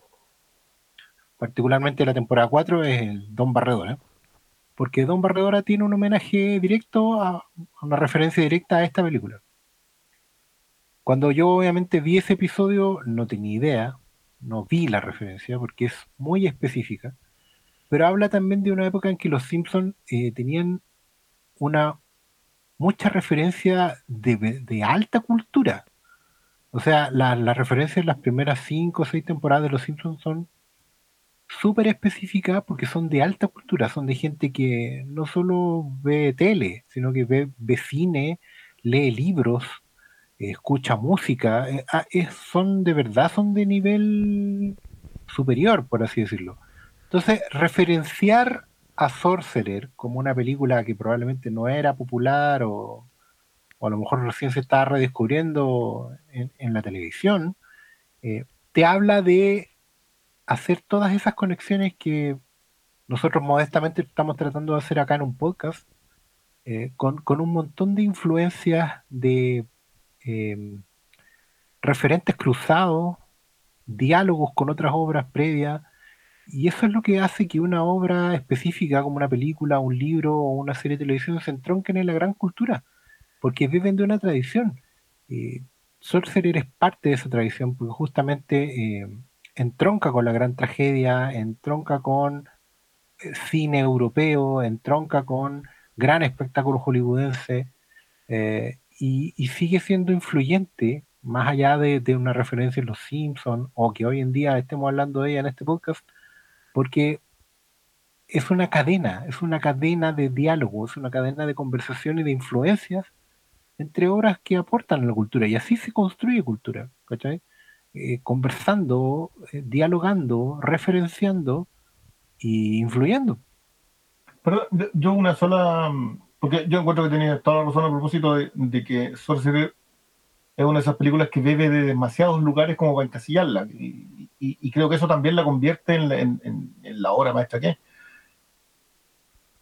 ¿Sienten ustedes que hay que Sorcerer influenció algo, alguien después? ¿Que, que, uno pueda ver la huella de Friedkin en, en cineastas posteriores? Nada. Nada, po. ¿Qué?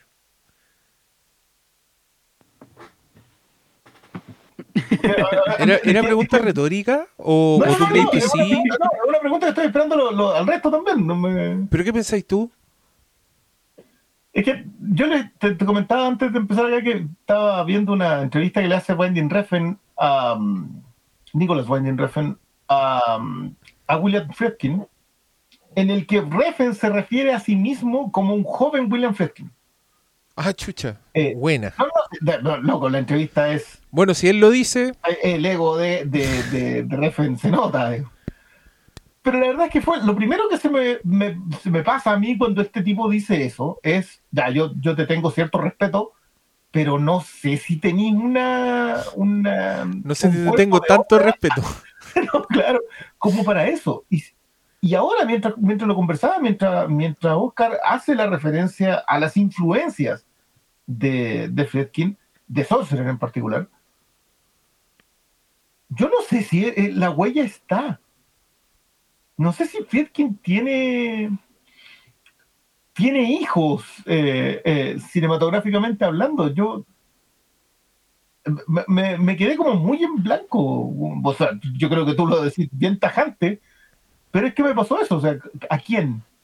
Puta, es que yo creo que, yo creo que Friedkin, más que influir cineastas, porque el weón es de una escuela bien ruda de seguir, pues weón. Como, ¿qué, qué, qué, director hermanaría y tú con Friedkin? ¿Está peludo? ¿No, no, no podías hacer como un paralelo? O ¿alguien, ¿alguien, más, ¿Alguien más aparte de George Miller? Es que George Miller está en su propia weá y, es como, que claro, pues, está, y está pegadito. Es que no me refiero, claro, es verdad, pero me, refiero más, más, bien a qué es lo que probablemente aspira a Refn. Que tiene que ver más que con, influencia de, puesta en pantalla, tiene que ver con, influencia en cuanto al tratamiento de la obra, a cómo te acercáis mm. a la realización. Probablemente Vinden Refn lo que aspira es ser, como era Friedkin antes de los 30, un tipo eh, como él mismo Friedkin reconoce, quizás pasado caca, completamente dueño de la situación, seguro de su... O sea, el acercamiento a la obra igual está, ¿ah? porque claro.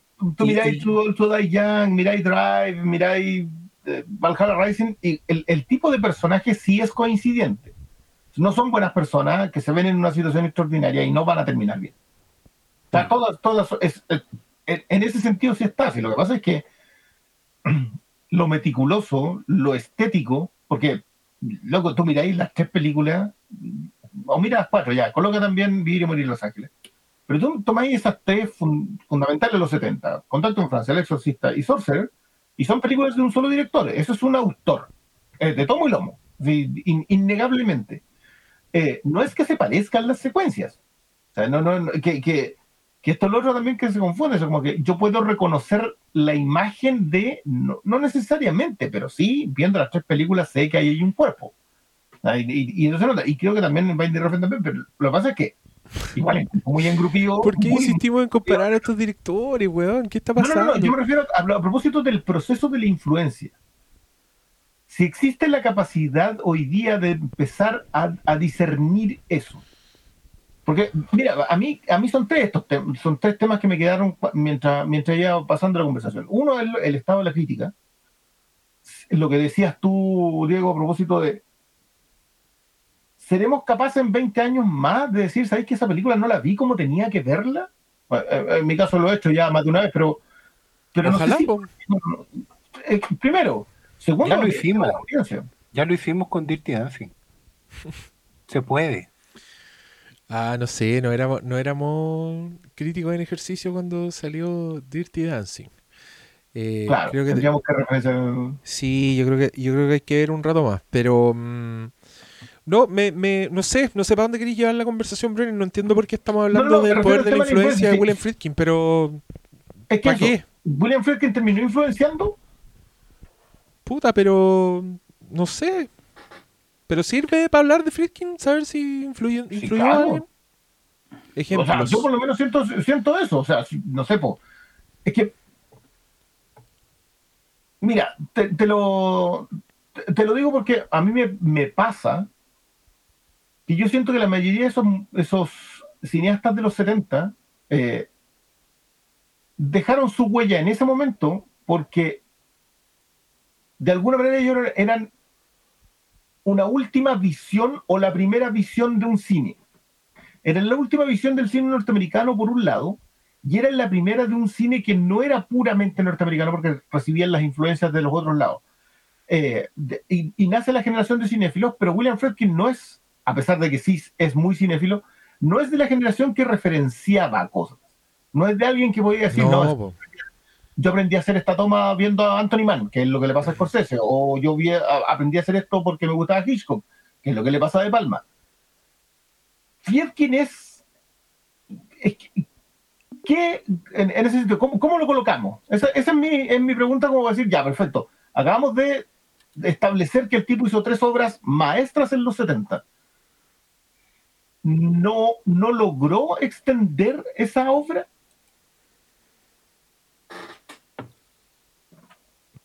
Es mi pregunta.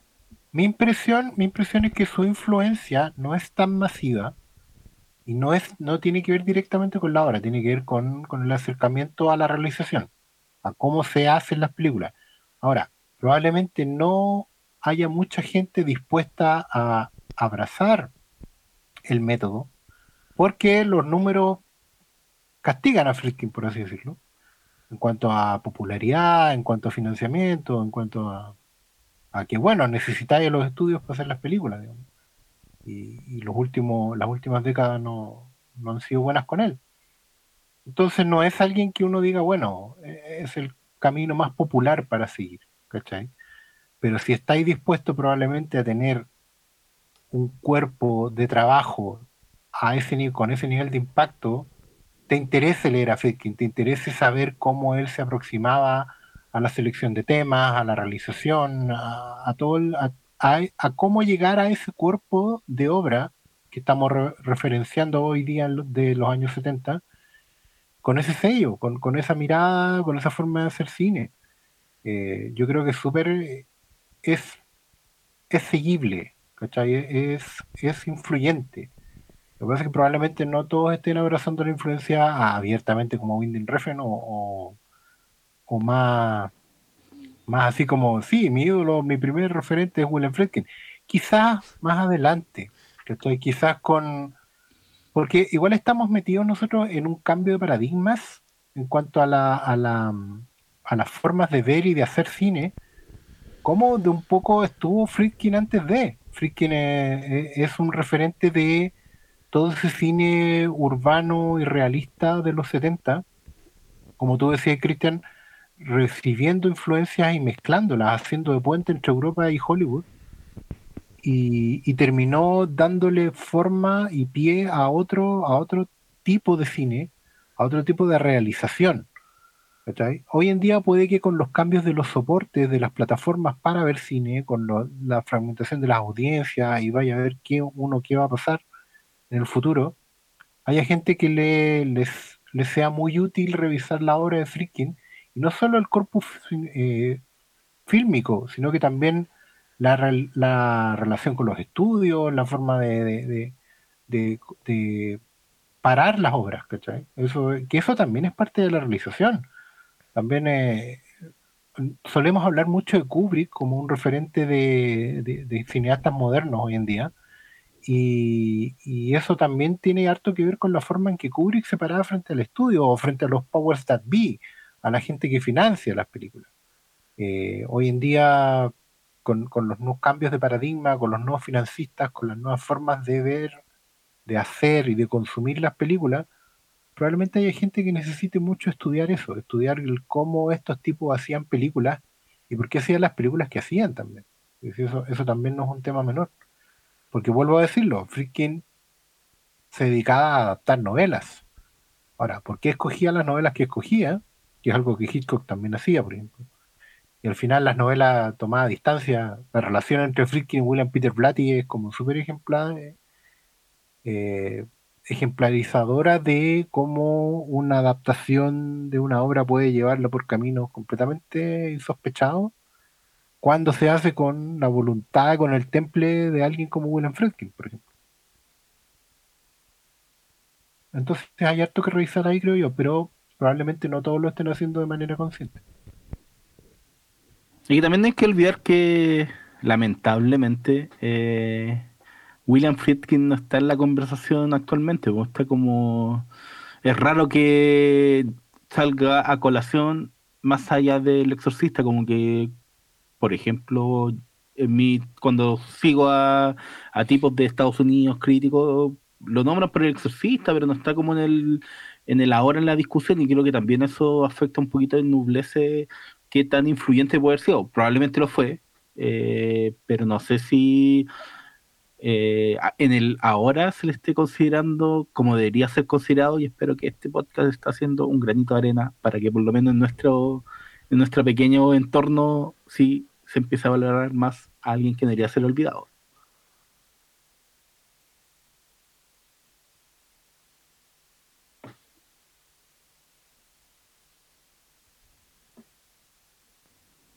Están todos muteados, menos yo.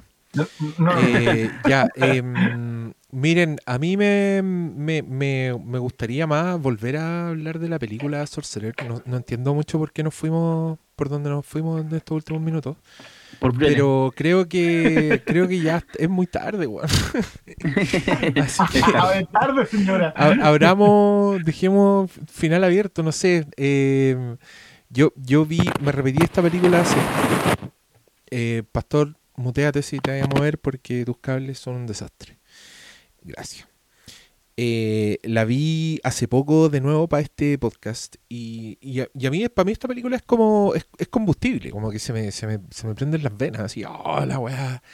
Creo que el poder de William Friedkin está en sus propias historias. Creo que es un director lo suficientemente comprometido con su propia narrativa como para invisibilizarse a sí mismo entonces, quizás eso, eso ayuda a la percepción que hay de William Friedkin, pero para mí no cabe dudas que el weón ha hecho puta, unos grandes forados en la cultura pop. Eh, el puro exorcista es una weá que no sé, si miráis como el cine de terror es súper influyente en el sentido de que te mostró una nueva forma de, de, hacer terror ligado a la realidad. Creo que la estética, las decisiones que tomó el weón desde que van desde, desde su búsqueda de de iconos, pero siempre realista. Entonces tú no lo, no lo procesáis como icono, pero por ejemplo ese plano del exorcista frente a la ventana en esa noche con niebla, que es prácticamente monocromático, ese plano es en blanco y negro.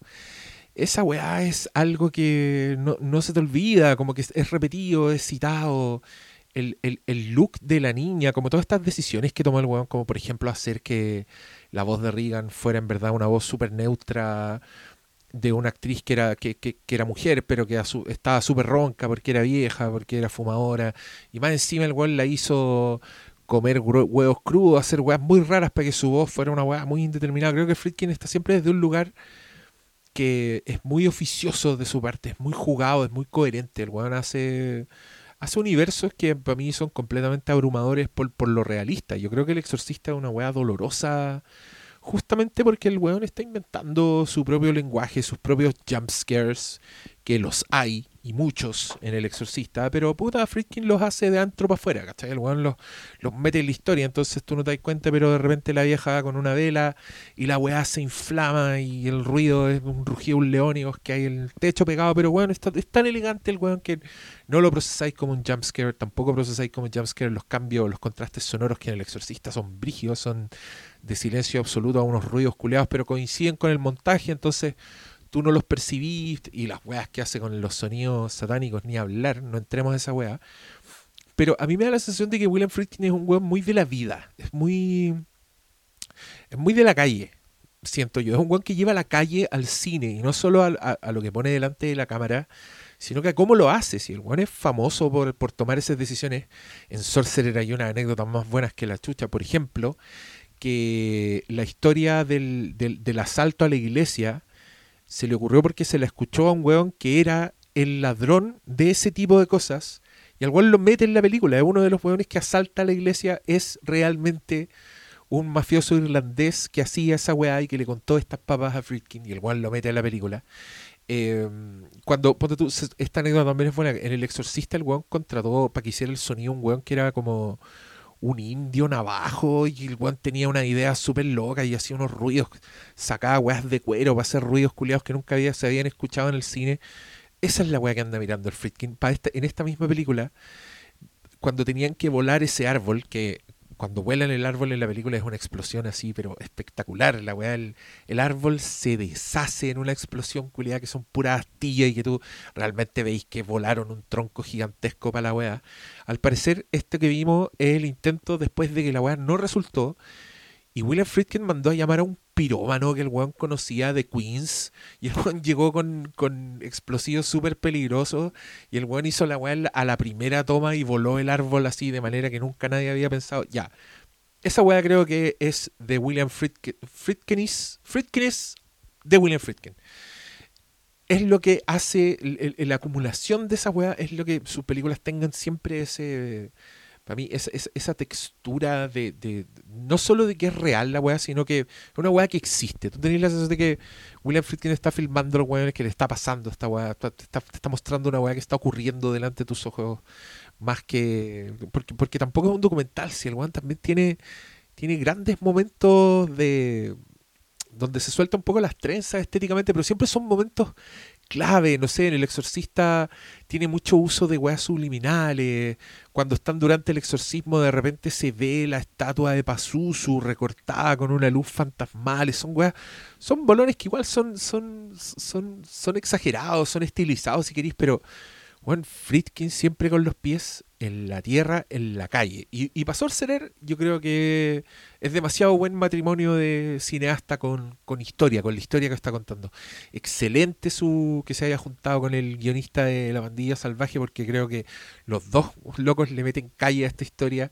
Y, y te sale esta weá que es un universo que más encima es un buen espectáculo es una montaña rusa. Así, bueno, esta película, yo insisto, son como grandes emociones. No te vayas a sentar a ver una, una película lenta donde van a conversar y a ver grandes descubrimientos internos. No, weón, vaya a ver una weá a toda zorra donde no vaya a respirar, donde vaya a estar ahí, no vaya a poder creer lo que estáis viendo y donde va, va a haber momentos de violencia que te van a doler, va a haber momentos preciosos de estética pulenta y y, me da pena porque Friedkin dice que él, pensaba que esta iba a ser su película, ¿cachai? Esta, él decía, esta, esta va a ser mi obra maestra después de esta. Entonces, yo entiendo que el, el, fracaso lo haya, lo haya matado un poco.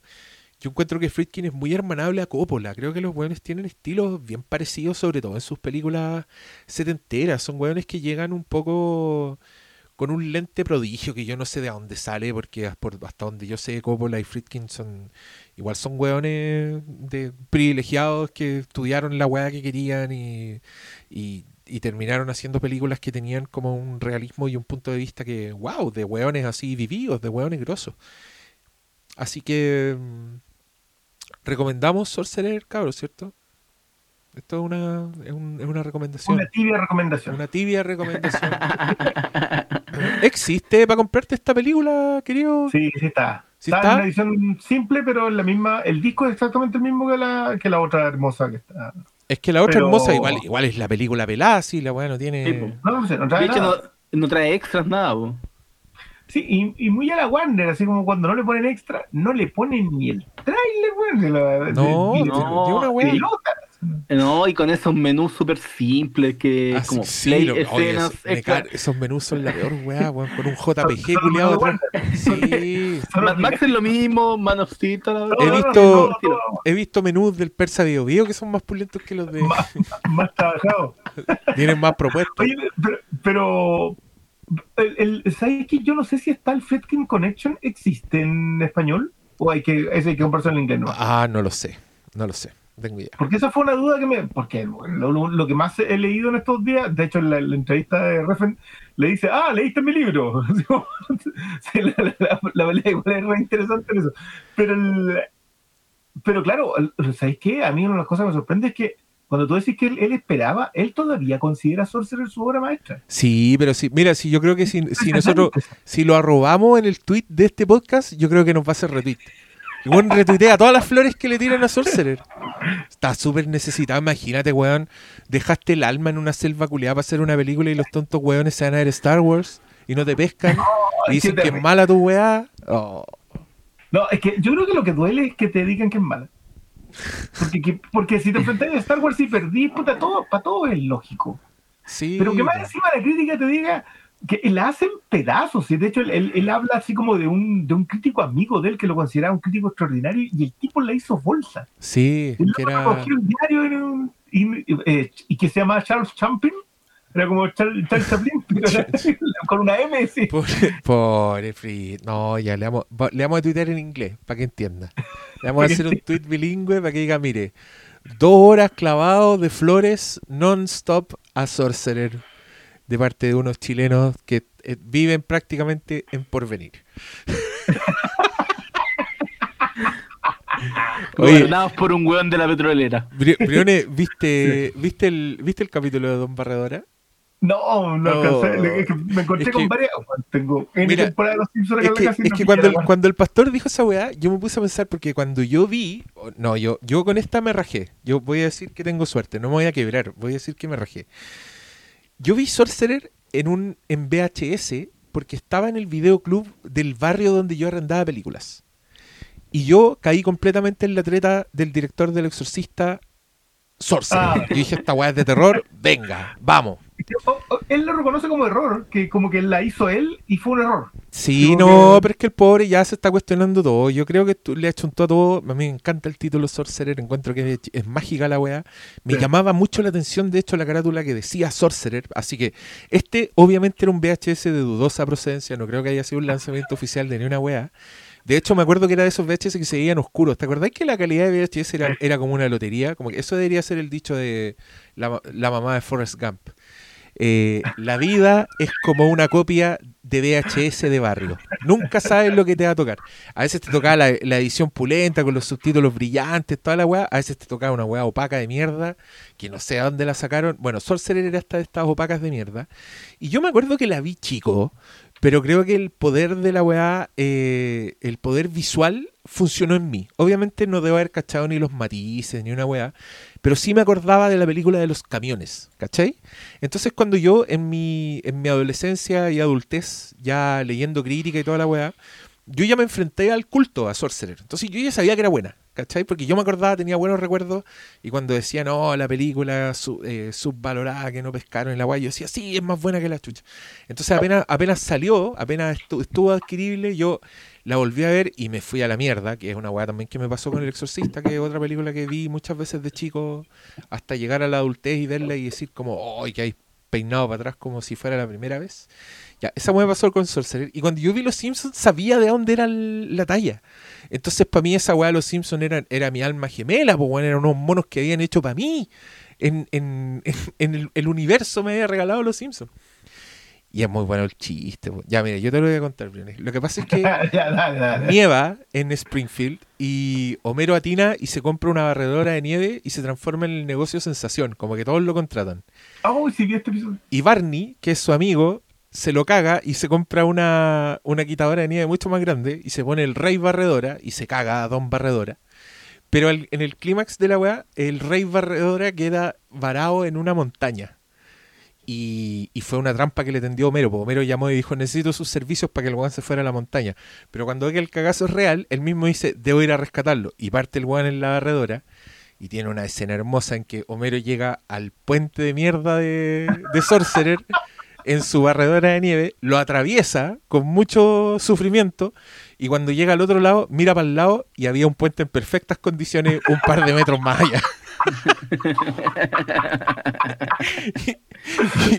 y Homero dice.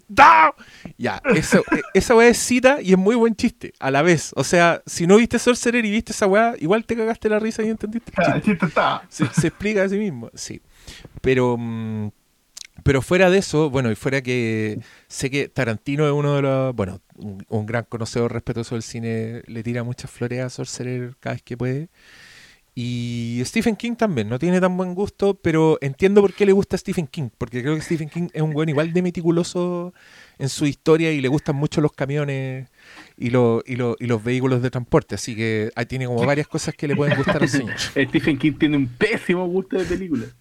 No, a veces le chunta, weón.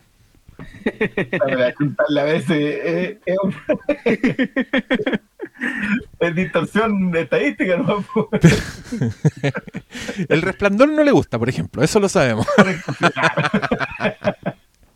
ya, pero Sorcerer le gustó. Oye, en alguna, en algún plano de Sorcerer hacen un dibujito en, un- en una de las puertas del camión y el pasusu. Se cita a sí mismo, qué lindo. ¿Vieron el, pa- ¿vieron el pasuso, no? Hacen un dibujo en el cabello. Sí, yo sé, ya, ya sé cuál te cuesta. Hacen el pasuso con tiza. Porque al, al parecer él vio que la gente, los camioneros de la zona, le ponían muchos dibujitos a sus cagadas. Y me dio risa porque uno de los detalles que cuenta que vio que le ponían a los camiones eran los nombres de las parejas o de, o de niños. Y yo me acordé de nuestras micros de antaño que siempre acá se llamaban como la... Y las lanchas. Sí, entonces igual hubiera sido chistoso una versión de Sorcerer en que se llamara la, la Julita 2. Con el sticker de la Con el tuerca. sticker. Oh. El sticker del, de, claro, el perno. el, No, por favor, si no, sé que No, ya se fueron a la mierda, ya se, ya se desvirtuó la ya wea. Ya se pusieron cuarto medio para su wea. Primero Nicolás Wanden Riffen, ahora esto no, ya. No te- Qué manera. Ahora no podemos ahorra- Oye, a robar está a William Friedkin. está bien, vela. Ahora no lo podemos robar, pues está todo, todo, todo charcha este podcast. No, no va a entender. No entender nada. no entender la weá de la micro. Va a decir, ¿what? ya, yo no tengo nada más que decir. Lo dije todo. Yo, yo estoy eh, en las mismas. Lo- creo que va a ser eh, mi, mi otro ejemplo junto con The Thing y Blade Runner de que a veces podéis meter, todo el mundo puede meter las patas, audiencia y crítica, y no tratar bien una obra maestra que estaba ahí en la pantalla del cine y no te diste cuenta. Pero ya tengo esas tres y ya no necesito más probablemente. Oh, ya, sí, vean la weá. A ver, palabras. Esas son las palabras al cierre, en verdad. Vean la weá. Oscar. Oscar Sí, Sala, eh, Oscar Sala, Estamos bien. palabras al cierre. Estamos bien, estamos bien. Vean la ¿No me weá. Se verdad? suma. Sí, te escuchamos. Ya. ya, Pablo Quinteros, palabras al cierre. Esto tiene el sello de aprobación Flimcast imprescindible, así que yo creo que veanla. Es, como la mayor recomendación que le podemos decir. Veanla, weón. Y después, eh, si llegan hasta aquí y no la han visto, háganlo. Háganlo. Así es. Tomen su camión, échenle encina, atraviesen los puentes necesarios y vean la weá. Buenas noches. Buenas noches.